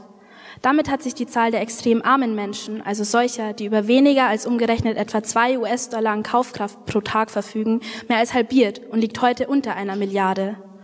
Nach Berechnungen der Weltbank lag 2015 der Anteil dieser Menschen an der Gesamtbevölkerung das erste Mal unter 10 Prozent. In demselben Zeitraum ist die Zahl der Menschen, die an Hunger leiden, um mehr als ein Drittel gesunken. Zwischen 1990 und 2012 erhielten mehr als 2,1 Milliarden Menschen Zugang zu sauberem Trinkwasser. Nur noch jedes zwanzigste Kind stirbt vor seinem fünften Geburtstag. Vor 50 Jahren war es noch jedes fünfte. 90 Prozent der Kinder erhalten eine Schulbildung. Die Lebenserwartung stieg von 1990 bis 2012 um sechs Jahre. 2018 besaßen zwei Drittel der 7,6 Milliarden Menschen ein Mobiltelefon. Und die Zahl der Millionärinnen und Milliardärinnen steigt stetig. Man könnte meinen, wenn wir abwarten und weitermachen wie bisher, lösen sich alle großen Probleme auf der Welt von selbst. Kein Hunger mehr, keine extreme Armut, Reichtum für alle. Aber inzwischen ist die Zahl der Hungernden wieder angestiegen. Aktuell hungern 821 Millionen Menschen. Alle fünf Sekunden verhungert ein Kind unter zehn Jahren. Und das, obwohl mit der aktuellen Nahrungsmittelproduktion problemlos 12, Milliard, 12 Milliarden Menschen ernährt werden könnten. Es müssen nicht erst mehr Nahrungsmittel produziert werden, um dem Hunger ein Ende zu setzen. Den acht Millionen Menschen, die an Hunger sterben, stehen zwei Milliarden gegenüber, die an Übergewicht leiden. Die Nahrungsmittel müssen gerecht verteilt werden und so bei allen Menschen ankommen. Genauso würde der weltweite Wohlstand längst für alle reichen, wenn er gerecht verteilt würde. Trotzdem klopfen sich für jeden Menschen, der nicht mehr hungern muss, diejenigen auf die Schultern, die sowieso zu viel haben. Als seien sie nicht das Problem, sondern Teil der Lösung. Die Gewinnerinnen der neoliberalen Wirtschaftsweise sehen sich als Heilsbringerinnen. Aber diesen Platz in der Geschichte überlassen wir ihnen nicht. Die, die sich loben lassen, brüsten sich mit kosmetischen Maßnahmen, die ihr Gewissen erleichtern. Aber sie wollen auf keinen Fall die bestehenden Strukturen verändern, von denen sie maßgeblich profitieren. egal wie viel Ungerechtigkeit sie produzieren. Dabei ist der Satz, es hungern weniger, kein Erfolg, sondern angesichts des weltweiten Wohlstands ein Schlag ins Gesicht. Wir, die neue Generation, feiern erst mit, wenn niemand mehr hungert. Uns wurde versprochen, der Wohlstand komme allen zugute. Aber 2017 verfügten die 42 reichsten Personen über genauso viel Vermögen wie die ärmsten 3,7 Milliarden Menschen weltweit. Das reichste Prozent der Weltbevölkerung besitzt mehr als die übrigen 99 Prozent zusammen. 82 Prozent des 2017 erwirtschafteten Vermögens landeten beim reichsten Prozent der Weltbevölkerung, während die ärmere Hälfte gar nicht profitiert hat. Zwischen 2016 und 2017 ist die Zahl der Milliardärinnen angestiegen wie nie zuvor. Ihr Vermögen wuchs allein zwischen 2016 und 2017 um mehr als das Siebenfache der Summe, mit der man schlagartig die extreme Armut weltweit beendigen könnte. Die Vermögenskonzentration hat dramatisch zugenommen. Die Allerreichsten werden immer reicher, während der Großteil kein oder kaum Vermögen hat. Die Umverteilung von unten nach oben schreitet immer weiter fort und der Wohlstand für alle ist eine unverschämte Lüge. Ausgerechnet dort, wo es darauf ankommen würde, hat unser Konzept des Wirtschaftens keine Antworten. Der entfesselte Markt schafft ohne Regulierung gerade das nicht, was für die Menschen wichtig wäre. Gesundheit und Sicherheit, ein gutes Leben für alle, gerechte Verteilung von Wohlstand. Stattdessen zählt, dass das weltweite Bruttoinlandsprodukt immer weiter steigt. Und das tut es eben sogar, wenn in Krisenzeiten Ressourcen mobilisiert werden müssen. Die Bilanz unseres bisherigen Wirtschaftens fällt katastrophal aus. Alle Versprechen, die gegeben wurden, entpuppen sich bei genauerer Prüfung als Lüge. Die vermeintlichen Erfolgszahlen erzählen eben nicht die ganze Geschichte. Sprechen wir also offen aus, was viele zumindest ahnen. Der Turbokapitalismus, der Marktradikalismus, wie er unter der Ägide von Ronald Reagan und Margaret Thatcher im Westen durchgesetzt worden ist, macht krank. Diagnose gescheitert. Warum sollten wir also weiter brav die Spielregeln dieses Wirtschaftssystems befolgen, das zudem noch nachweislich die Schere zwischen Arm und Reich immer weiter öffnet? Wirtschaften, das heißt in Zukunft alles für die Bewahrung unseres Ökolo unserer ökologischen Lebensgrundlagen zu tun. Und zwar innerhalb der Grenzen von Fairness und Nachhaltigkeit, Solidarität und Verteilungsgerechtigkeit. Wir fordern eine Abkehr von sinnlosen Kenngrößen wie dem Bruttoinlandsprodukt, Finanzgewinnen und Dividenden als entscheidenden Indikatoren für den Erfolg von Unternehmen oder den Gesundheitszustand einer Gesellschaft. Wir müssen, sie müssen ergänzt werden durch Indizes, die wirklich etwas über unser Leben aussagen. Wirtschaft, das heißt in Zukunft nicht den Profit, sondern die Förderung des Gemeinwohls zum übergeordneten Zweck unseres Handelns zu machen. Das heißt für uns alle und bald überall radikal umdenken. Denn wir möchten in einer anderen Welt leben. Vorrangiges Ziel unserer Wirtschaft muss das Wohlergehen möglichst vieler Menschen sein. Wenn in unserer Wirtschaftsordnung Vertrauen, Verlässlichkeit, Solidarität und Gerechtigkeit die wichtigen Parameter sind, werden sie sich auch wieder mehr in unserem privaten Miteinander spiegeln. Eine Wirtschaft, die ein gutes Leben für alle im Blick hat, muss weg von skrupellosen Wettbewerb und sinnlosen Gegeneinander hin zu Kooperation. Die immer weiter fortschreitende Ökonomisierung des ganzen Lebens muss gestoppt werden. Bestimmte Lebensbereiche und Grundbedürfnisse dürfen nicht im freien Markt preisgegeben werden. Wir müssen die Rekommunalisierung von Gas, Strom und Wasser anstreben. Grundbedürfnisse sollten mit keinem Preisetikett versehen werden. Ihre Erfüllung wird in einer gerechten Wirtschaftsordnung ein einklagbares Recht sein. Zur Schaffung von mehr Lebensqualitäten müssen Menschen mehr Zeit für Lebensinhalte abseits der Erwerbsarbeit haben. Unsere Gesellschaft lebt von Engagement, gemeinschaftlichen Aktivitäten, Kreativität und Verschnaufpausen. Wohlstand für alle hat keinen Wert, wenn seine Erwirtschaftung zu Einbußen bei der Lebensqualität zwingt. Wir müssen Wohlstand neu definieren und die Fehlentwicklung des Neoliberalismus zurückdrehen. All diese Entwicklungen stellen einen Paradigmenwechsel dar. Sie sind das Ende des Zeitalters des Neoliberalismus und die ersten Schritte in eine generationengerechte Wirtschaft. Klar ist, wir sprechen nicht davon, kleine Stellschrauben zu drehen. Wir müssen ernsthaft und konsequent die Grundfesten unserer bisherigen Wirtschaftsordnung antasten.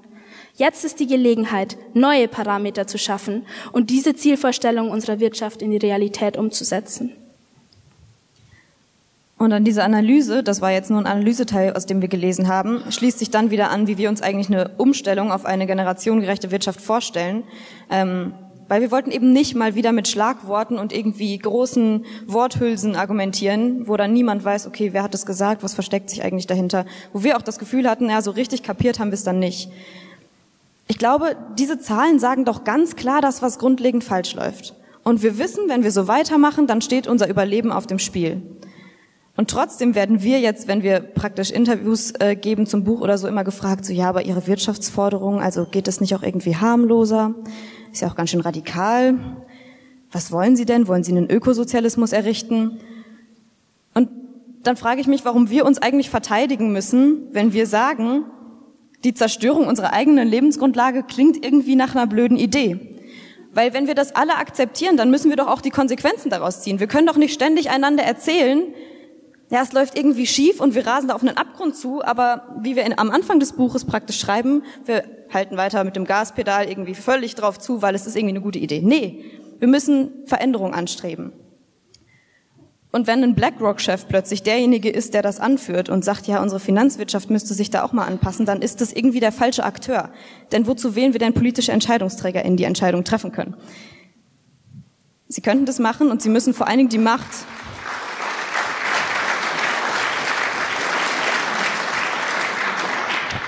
Und, und in Zeiten, in denen wir jetzt gerade wieder eine neue Statistik haben, dass irgendwie nur noch 12 Prozent der Deutschen an diese Wirtschaftsweise glauben, glaube ich, sind wir eigentlich auf einem ganz guten Weg, weil wir sind in der Mehrheit und das ist ja demokratisch eigentlich immer eine ganz gute Sache. Und deshalb haben wir ein paar Dinge vorgeschlagen. Das ist zum Beispiel, dass Unternehmen eben nicht nur Finanzbilanzen erstellen und sagen, na gut, am Ende steht ein Plus finanziell da, sondern dass sie eben auch gucken, welches Minus dem gegenübersteht auf ökologischer und sozialer Sicht. Und zwar weltweit. Das heißt,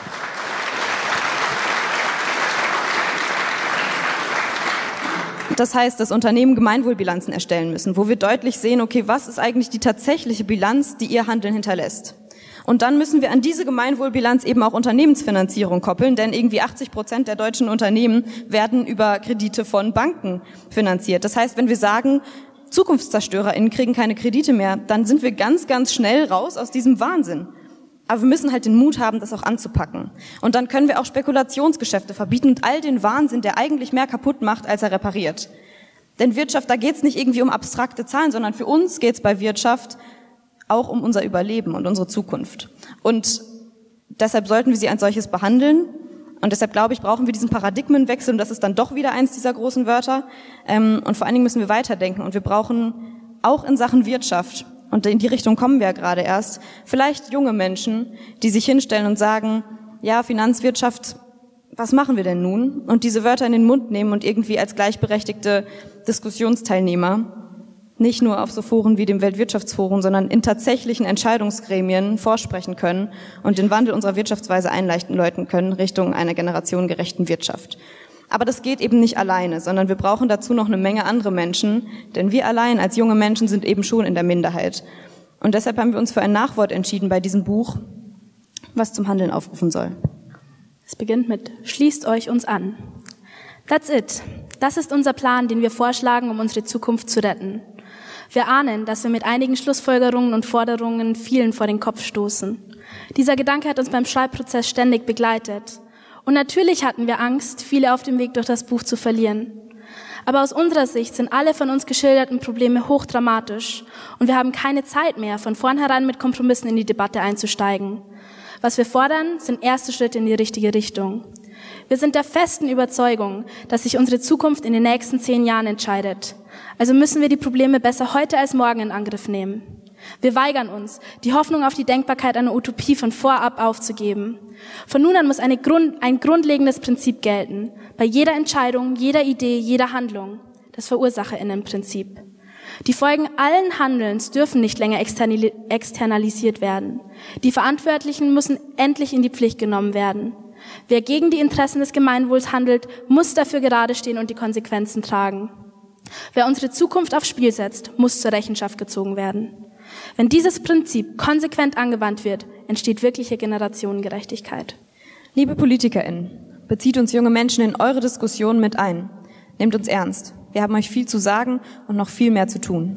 Liebe EntscheiderInnen auf allen Ebenen, gestaltet schon jetzt die Veränderungen, die wir für morgen fordern. Wenn nötig, auch gegen den Strom. Liebe Eltern, liebe Großeltern, lasst euren Worten von der Liebe zu euren Kindern und Enkelinnen Taten folgen, indem ihr euch mit ihnen für ihre Zukunft stark macht. Liebe KritikerInnen, wir haben einen gangbaren Weg aufgezeigt. Wenn ihr mit unserem Plan nicht einverstanden seid, legt uns einen Alternativen vor und lasst uns drüber reden. Aber ohne Plan geht es nicht mehr weiter. Liebe MitstreiterInnen, Wir sehen euch im Fernsehen, in den Zeitungen, auf den Homepages verschiedener NGOs im unermüdlichen Einsatz für eine bessere Welt. Wenn es euch nicht gäbe, hätten wir uns nicht getraut, diesen Plan zu veröffentlichen. Wir zählen auf eure Rückendeckung. Lasst uns noch öfter und noch vehementer gemeinsame Sache machen. In diesem Buch haben wir viele Seiten auf die großen Probleme verwendet und weniger auf die kleinen und großen Hoffnungsschimmer überall in unserer Gesellschaft. Aber es gibt sie. Und sie werden von Tag zu Tag mehr. Ihr alle seid Hoffnungsschimmer. Wir wissen, wir sind viele. Lasst uns jetzt dafür sorgen, dass alle anderen das bald auch wissen. Liebe Menschen der bisherigen Generation, not gonna happen. Am Anfang dieses Buchs haben wir euch geradewegs angeklagt. Wir freuen uns sehr, wenn ihr trotzdem bis zur letzten Seite dageblieben seid. Denn was euch genauso klar geworden sein dürfte, ist, wir brauchen euch dringend. Wir haben euch in Haftung genommen und werden auch nicht damit aufhören. Wir wollen hier mit dem Debatte anstoßen. Wir sind uns sicher, dass einige unserer Aussagen Empörung hervorrufen. Aber wenn euch etwas an unserer Zukunft liegt, der Zukunft eurer Kinder und Enkelinnen, bitten wir euch, darüber hinaus zu denken. Denn indem wir euch adressieren, wenden wir uns nicht von euch ab, sondern fordern euch auf. Redet mit uns, werdet aktiv, schließt euch mit uns zusammen. Wir sagen, die Gesellschaft muss aktiv werden. Die Politik muss handeln. EntscheidungsträgerInnen müssen Dinge verändern. Damit meinen wir, ihr alle, wir alle müssen uns einbringen. Wir alle sind die Gesellschaft. Wir alle wählen Repräsentantinnen und wir alle lenken politisches Handeln. Wir alle können Visionen entwickeln, uns austauschen und alles in unserer Macht Stehende tun, um Veränderungen herbeizuführen. Wir alle können Mehrheiten bilden und schaffen. Falls ihr viel zu lang still wart, hoffen wir, dass ihr jetzt wieder laut werdet. Wenn ihr zu den wenigen gehört, die nie aufgehört haben mit ihrem Einsatz für eine bessere Welt, möchten wir euch neuen Elan mitgeben. Falls ihr in unserem Alter seid und bislang nicht sicher wart, ob ihr wirklich einen Unterschied machen könnt, wollen wir uns an eure Seite stellen und euch ermutigen. Auch wir hätten nicht gedacht, dass dieses Buch jemals zustande kommt. Und in dem Prozess bis zu diesem Nachwort haben wir einmal mehr realisiert, man muss nur mal anfangen. Und dann gibt es so viele, die bereit sind zu unterstützen. Bekennt euch als Teil der neuen Generation, die jetzt endlich Veränderung anstößt. Seid ein weiterer Schritt auf dem Weg zu Mehrheiten für unsere Vision. Geht auf die Straße, seid laut, nervt euer Umfeld, seid mutig und frech. Ändert euer eigenes Verhalten, im Kleinen wie im Großen. Jede und jeder von uns hat mehr Macht, als wir zu glauben wagen. Jede und jeder hat eine Stimme, die es sich zu erheben lohnt. Jede und jeder kann Vorreiterin sein. Danke.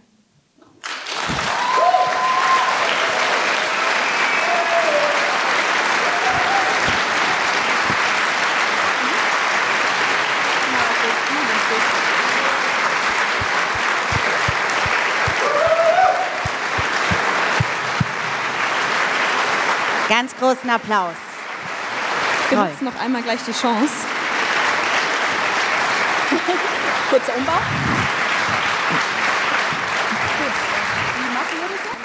Nach so einem Nachwort kommt ja üblicherweise eine Danksagung. Und wir haben auch heute mal wieder Danke zu sagen, weil es, glaube ich, ganz wichtig ist. In der Beschreibung zu dieser Veranstaltung hier im Internet haben wir geschrieben, so, wenn wir diese Zukunft, die irgendwie vor uns liegt, begreifen wollen und wenn wir sie vor allem gestalten wollen, dann reicht es nicht, wenn das Junge machen oder Alte, sondern es braucht einen Zusammenschluss aller Generationen.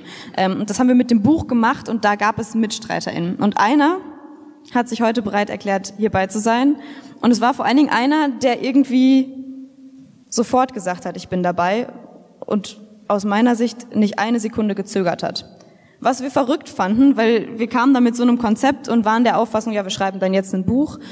Und Sie, Herr Lesch, haben gesagt, gut, dann machen wir das und ich unterstütze euch dabei. Und Dafür möchten wir ganz, ganz herzlich Danke sagen für dieses Vorwort, das Sie uns geschrieben haben, ähm, für Ihre Rede heute, die ich auf jeden Fall als Brandrede durchgehen lassen würde, ähm, und dass Sie weitermachen mit uns und dass Sie seit so vielen Jahren unermüdlich für eine bessere Zukunft für uns kämpfen und jetzt eben mit uns an der Seite so ein bisschen. Danke dafür. Vielen Dank. Danke.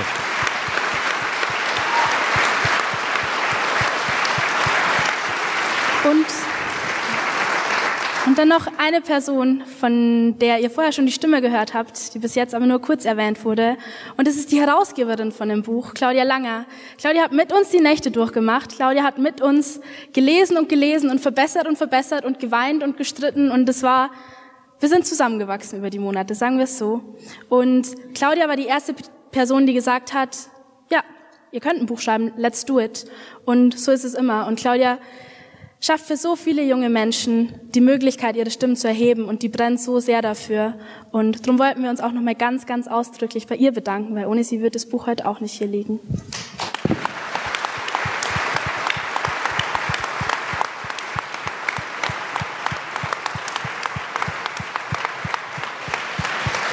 Und wir kommen gleich zu dem inhaltlichen Teil wieder versprochen. Aber wir beenden kurz diesen Werbeblock noch mit einer Aufforderung an Sie alle, weil man braucht ja immer den Call to Action, haben wir jetzt gelernt. Ähm, auf Ihren Plätzen liegen so Fördermitgliedschaften, die Sie eingehen können. Denn wir sind einfach chronisch pleite in unserer Arbeit und wir hoffen, dass wir Ihnen hiermit ein Ergebnis vorgelegt haben, praktisch als Bilanz, dass wir auch wirklich mit Geld arbeiten. Also wenn Sie an, am Ende dieses Abends ähm, begeistert sind vielleicht und ein paar Euro für wichtige Arbeit und für unsere Zukunft übrig haben, dann würden wir uns freuen. So, Sehr. und jetzt diskutieren wir weiter auf inhaltlicher Ebene, versprochen. Genau, jetzt kriege ich nämlich noch kurz rein. Herr Lesch, Sie haben spontan sofort Ja gesagt. Ich kann mir vorstellen, also da ist jetzt eine Jugend, die sich erhebt, die sich sehr politisiert. Sie- Das werden nicht die einzigen gewesen sein, die Sie angesprochen haben. Was hat Sie so überzeugt? Also im Grunde ist es natürlich, ähm, was hätte ich gesagt, uralte Philosophie, sich um die Frage zu kümmern, was soll ich tun? Und ähm, bei Platon steht, das Gute ist die Kraft, zusammen zu werden. Und es geht vor allen Dingen ums Werden und ums Zusammen. Und das finde ich als Idee ähm, eigentlich unglaublich stark an der ganzen Generationenstiftung, dass man sich Gedanken darüber macht, was sollten daraus mal werden? Also was jetzt schon alles ist, was es alles gibt, das ist die eine Sache. Aber was soll denn werden? Was sind denn, wie, wie soll Deutschland, wie soll Europa in 2030, 2040 oder 2050 aussehen?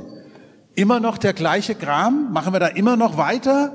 Soll das einfach nur so einfach weitergehen?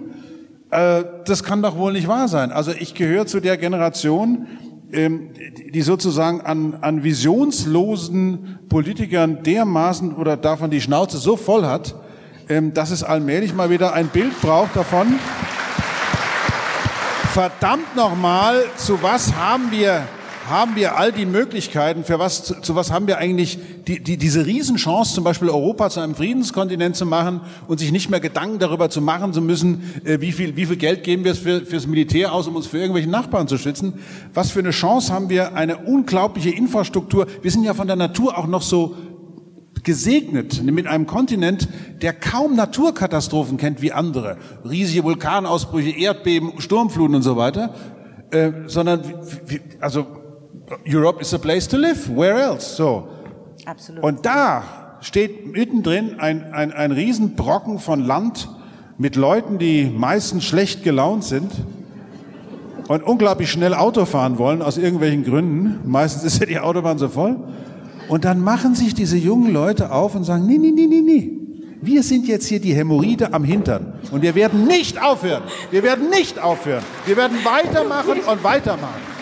So lange, bis die, und das Tolle ist ja, es gibt ja sowas wie Transformationstheorie. Also wie, wie geht das eigentlich vorwärts? Oder wie geht das vor sich, wenn eine Gesellschaft beginnt, sich tatsächlich zu verändern? Und das Allerwichtigste dabei ist, ein Angebot an Optionen zu haben, wenn dieser Mainstream, von dem ihr ja auch vorgelesen habt, dieses immer weiter so und wachsen, wachsen, bis der Arzt kommt, wenn das mal durch irgendeinen Grund auf einmal anfängt einzubrechen, wenn Leute anfangen zu zweifeln und da müssen Optionen auf dem Tisch liegen, wie gehen wir weiter vor? Wie, wie werden wir weiterleben? Und wie lebt ihr weiter damit, was wir euch übrig lassen?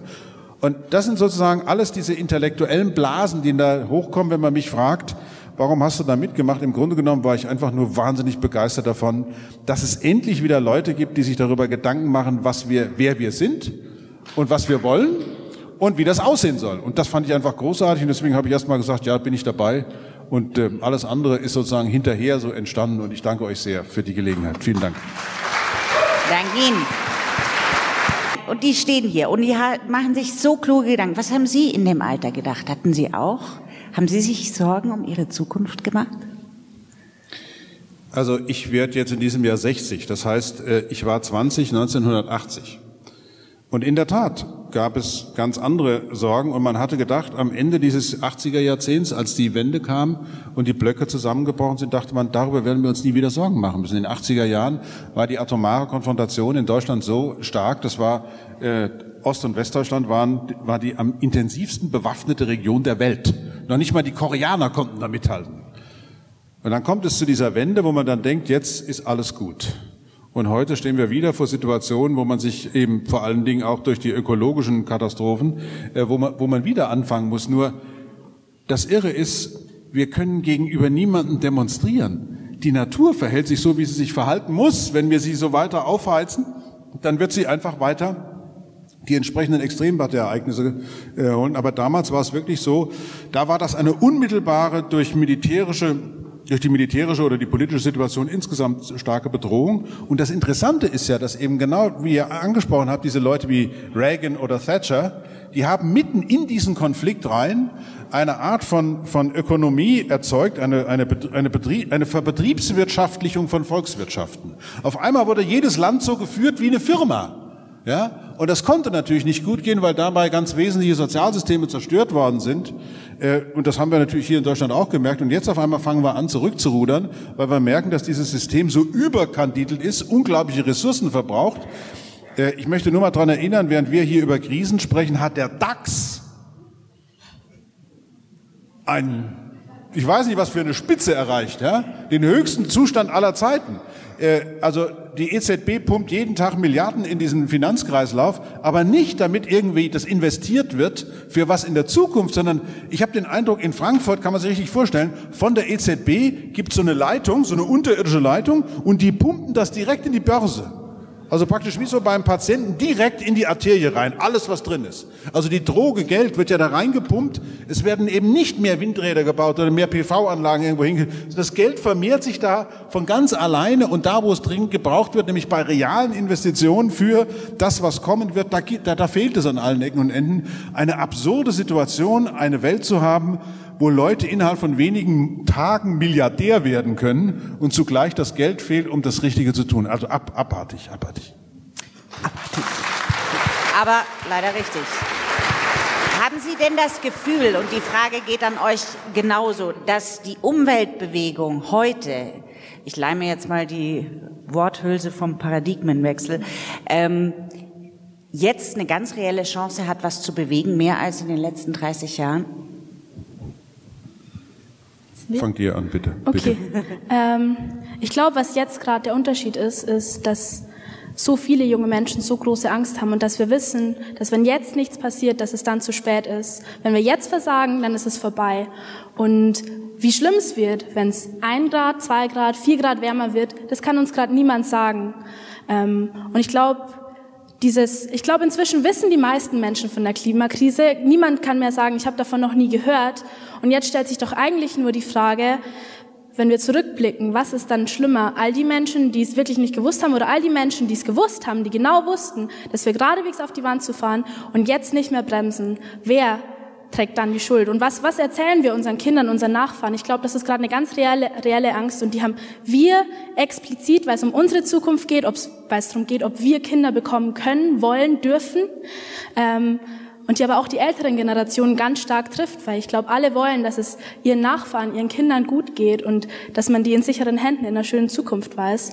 Ähm, und ich glaube, da ist gerade so eine ganz, ganz persönliche Dringlichkeit entstanden und darum hoffe ich sehr, dass es noch mehr Menschen bewegt, dass noch mehr Menschen aufwachen. Ist es die Zeit?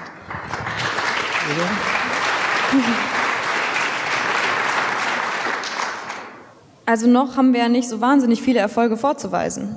Es ist zwar schön, dass jetzt alle übers Klima reden, aber vom Reden geht das Ding halt leider nicht weg, was wir Klimakrise nennen. Also müssen wir jetzt ins Handeln kommen und da entscheidet sich dann, ob diese Bewegung in irgendeiner Form erfolgreich ist oder halt nicht. Ähm, es ist schön, dass sie wahnsinnig viele Preise bekommt. Es ist schön, dass alle sich jetzt weiß ich nicht, auch, auch als Unterstützerinnen sehen, aber davon passiert eben noch nichts. Ähm, ich glaube, das, was dann entscheidend ist, ist eben, hören die Menschen, die gerade aktiv werden, und zwar jung wie alt, hören die auf, aktiv zu sein? Lehnen die sich irgendwann wieder zurück und sagen, ja, also ich habe jetzt auch meinen Beitrag geleistet und ich habe jetzt auch Wichtigeres zu tun? Oder bleiben die unbequem? Werden die unregierbar, wenn zukunftszerstörerische Entscheidungen getroffen werden? Rebellieren die? Gehen die auf die Straßen? Sind die so laut, dass nichts mehr passieren kann? Wir haben in der Stiftung ähm, letztens darüber geredet, was eigentlich so wirksame Mittel wären, um jetzt 2020 zu dem Gamechanger-Jahr zu machen. Und junge Menschen auf der Straße scheinen nicht so wahnsinnig gefährlich zu sein, auch wenn es Millionen sind. Ähm, aber man müsste sich ja nur mal vorstellen, was passiert, wenn irgendwie 100.000 Rollatoren vor dem Kanzleramt ständen. Als Input. Ja, ja, ja. Elektro. Also ich äh, muss auch sagen, ähm, die, die, die Entscheidung liegt darin, ob wir diesem ökonomischen Diktat sozusagen die, das Siegel, dass es Naturgewalt ist, das können wir nicht ändern, das kommt einfach so wie eine Tsunamiwelle oder ein Erdbeben, oder ob wir uns auch als Akteure innerhalb dieses dieses Wahnsinn selber sehen. Wo können wir selber was tun? Wo können wir als Gesellschaft Entscheidungen treffen, die eben diesem, diesem absolut ungeregelten, ungezügelten äh, Irrsinn der letzten Jahre, Jahrzehnte eben mal Einhalt gebieten? Und jetzt mal ganz konkret ausgedrückt, ein Vorschlag, eine Finanztransaktionssteuer zum Beispiel einzuführen, die im Wesentlichen Kleinaktionäre belastet, aber nicht diejenigen, die die dicken Geschäfte an der Börse machen, ist eigentlich es nicht wert, beschlossen zu werden. Man, hätte, man, man kann zusehen, dass die Volumina, die an den Börsen gehandelt werden, natürlich die Riesenmengen sind. Und wenn man nur so ganz leicht mal schlicht darauf hinweist, dass man beim Kauf einer Windel Mehrwertsteuer bezahlen muss und bei vielen anderen Dingen auch, warum soll man eigentlich bei den Transaktionen an der Börse steuerfrei einfach Geld mit Geld vergrößern? Das ist äh, absurd. Und ähm, worum es aber vor allen Dingen geht, ist, dass Finanzen zur Verfügung stehen müssen, um diese großen Investitionen, die dringend notwendig sind, an allererster Stelle, da bin ich ganz Physiker, äh, geht es darum, möglichst schnell in die erneuerbaren Energien reinzukommen, und zwar mit allem, dessen wir habhaft werden können, weil mit dieser Form von Energie können wir vieles von dem, was gemacht werden muss, tun, ohne die Umwelt zu belasten. Und das bedeutet natürlich, dass man eben dann auch tatsächlich da unterstützt, wo Erneuerbare drin sind. Ich möchte nur noch mal daran erinnern an der Stelle, dass die deutsche Windkraftindustrie und die deutsche Solarindustrie viele 10.000 Arbeitsplätze verloren hat, ohne dass es zu irgendeiner Kanzlerrunde gekommen ist, wo dann 40 Milliarden in die Hand genommen worden sind, wie jetzt bei dem Kohlekompromiss, also bei den 20.000 Arbeitsplätzen, ich will das nicht verniedlichen, das sind 20.000 Arbeitsplätze. Aber wenn man sich das mal überlegt, da werden zwei Millionen pro Arbeitsplatz ausgegeben und die deutschen erneuerbaren Energieindustrien haben nichts davon gesehen, gar nichts. Das sind die falschen Entscheidungen. Also wenn wir jetzt tatsächlich eine, sagen wir mal, deutlich größere ökologische Richtung in der Politik haben, dann dürfen solche Entscheidungen in Zukunft nicht mehr äh, gefällt werden, sondern dann muss es darum gehen, eben Zukunftsindustrien zu unterstützen. Ähm, anders werden wir in Deutschland keine Energiewende vollziehen ziehen und entsprechenden Klimaschutz machen und auch in Europa nicht entsprechend, denn eines darf man nicht vergessen, nichts hat mehr Attraktivität als Erfolg. Das heißt, wenn wir das wirklich mal andrehen würden, anfangen würden, dann würden die anderen schon alleine deswegen mitmachen, weil die natürlich sehen würden, hey, das ist ja genau läuft, das Richtige, läuft, ja. genau. Ja. Genau.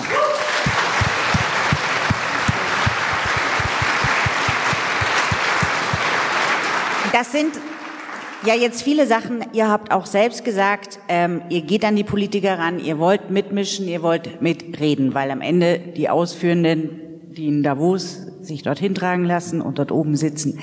Wenn jetzt hier die Menschen rausgehen, mein Sohn ist hier, der ist 14 Jahre alt, was kann der tun? Ja, wir haben ja ein paar Optionen schon aufgezählt. Also, naja, jetzt darf der Sohn noch nicht wählen. Wir treten für das Gegenteil ein, aber ähm, die Mehrheit hier im Raum wird wahrscheinlich wählen dürfen. Und damit fängt es ja schon an.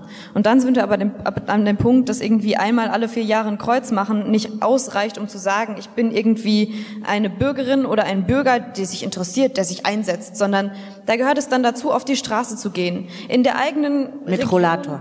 Von mir aus Am mit Rollator. Also je nachdem, wie es dann gerade möglich ist. Aber ähm, auf die Straße zu gehen, zu unterstützen. Ähm, Protest zu gestalten in irgendeiner Form. Es gibt da ja, also man muss ja nicht immer demonstrieren, wenn das nicht der eigene Stil ist. Man kann sich da ja auch andere Wege überlegen.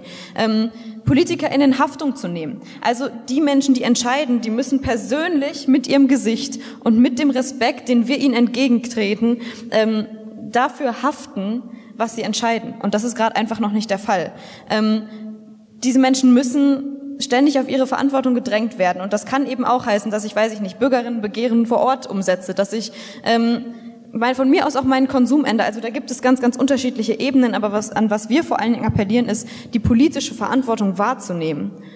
Ja. Denn also ja. es gibt da eine Frau, die heißt Ulrike Giraud und die hat geschrieben, nicht Staaten oder so sind souverän, sondern eigentlich nur einzelne Bürgerinnen. Und wenn wir uns als Souveräne begreifen über das, was in diesem Land und mit unserer Zukunft geschieht, dann können wir eigentlich nicht mehr in Untätigkeit verfallen. Und ich glaube, das ist die Aufforderung, die wir heute rausgeben, nie wieder in Untätigkeit zu verfallen und ordentlich zu rumzurumoren, ähm, bis wir genau diese Veränderungen, die Sie angesprochen haben gerade, ähm, angestoßen haben und bis es praktisch Tempo aufnimmt, dass wir absehen können, das Problem scheint sich zu lösen oder scheint zumindest nicht ganz so katastrophal zu enden, wie es enden könnte.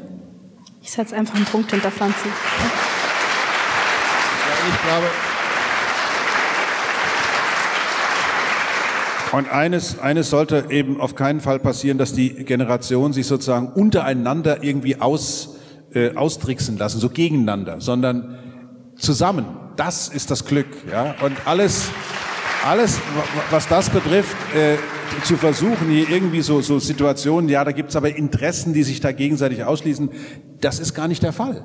Das Gute ist wirklich die Kraft, zusammen zu werden. Also da kann können alle dabei sein, da ist überhaupt niemand ausgeschlossen. Und diese Brücken, die, diese Brücken zu bauen, also nicht abzugrenzen, sondern Brücken zu bauen, das muss die Aufgabe eigentlich von, von allen sein, die sich an einem politischen Diskurs beteiligen.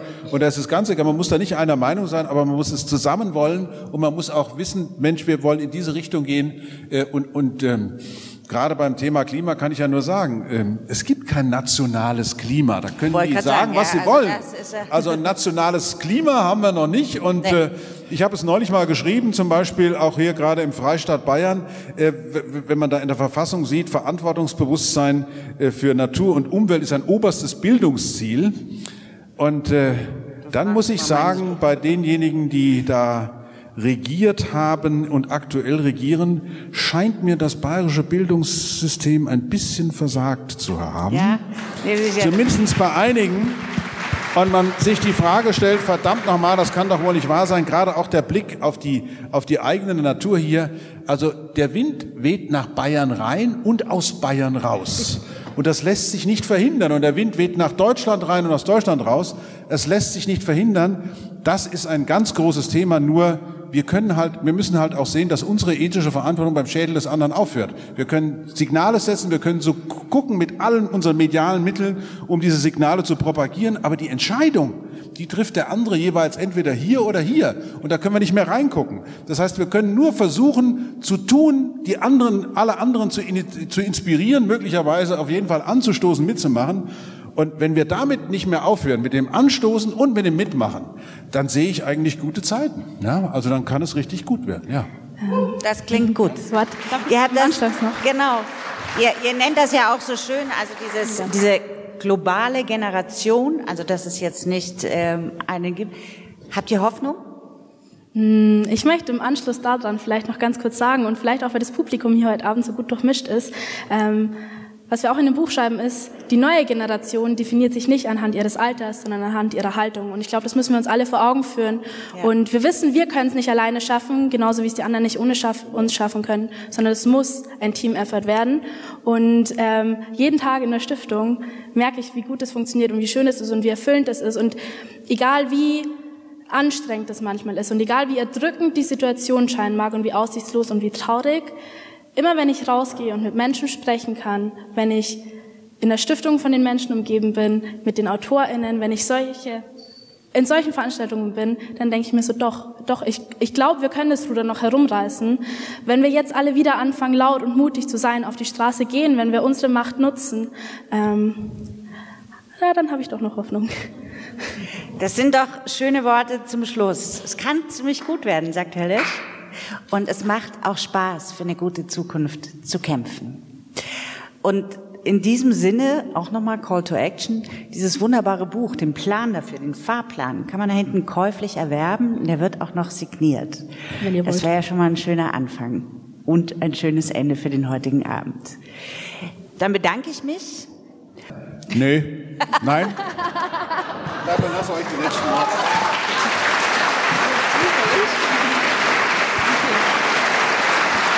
Vielen Dank. Der kürzeste Lash aller Zeiten. Dann machen wir es fast genauso kurz, sagen vielen Dank, dass Sie und hier, ihr heute alle hier waren, wart. Bleibt uns doch so ein bisschen verbunden, anschließend an den Werbeblock und packen wir es an. Los geht's.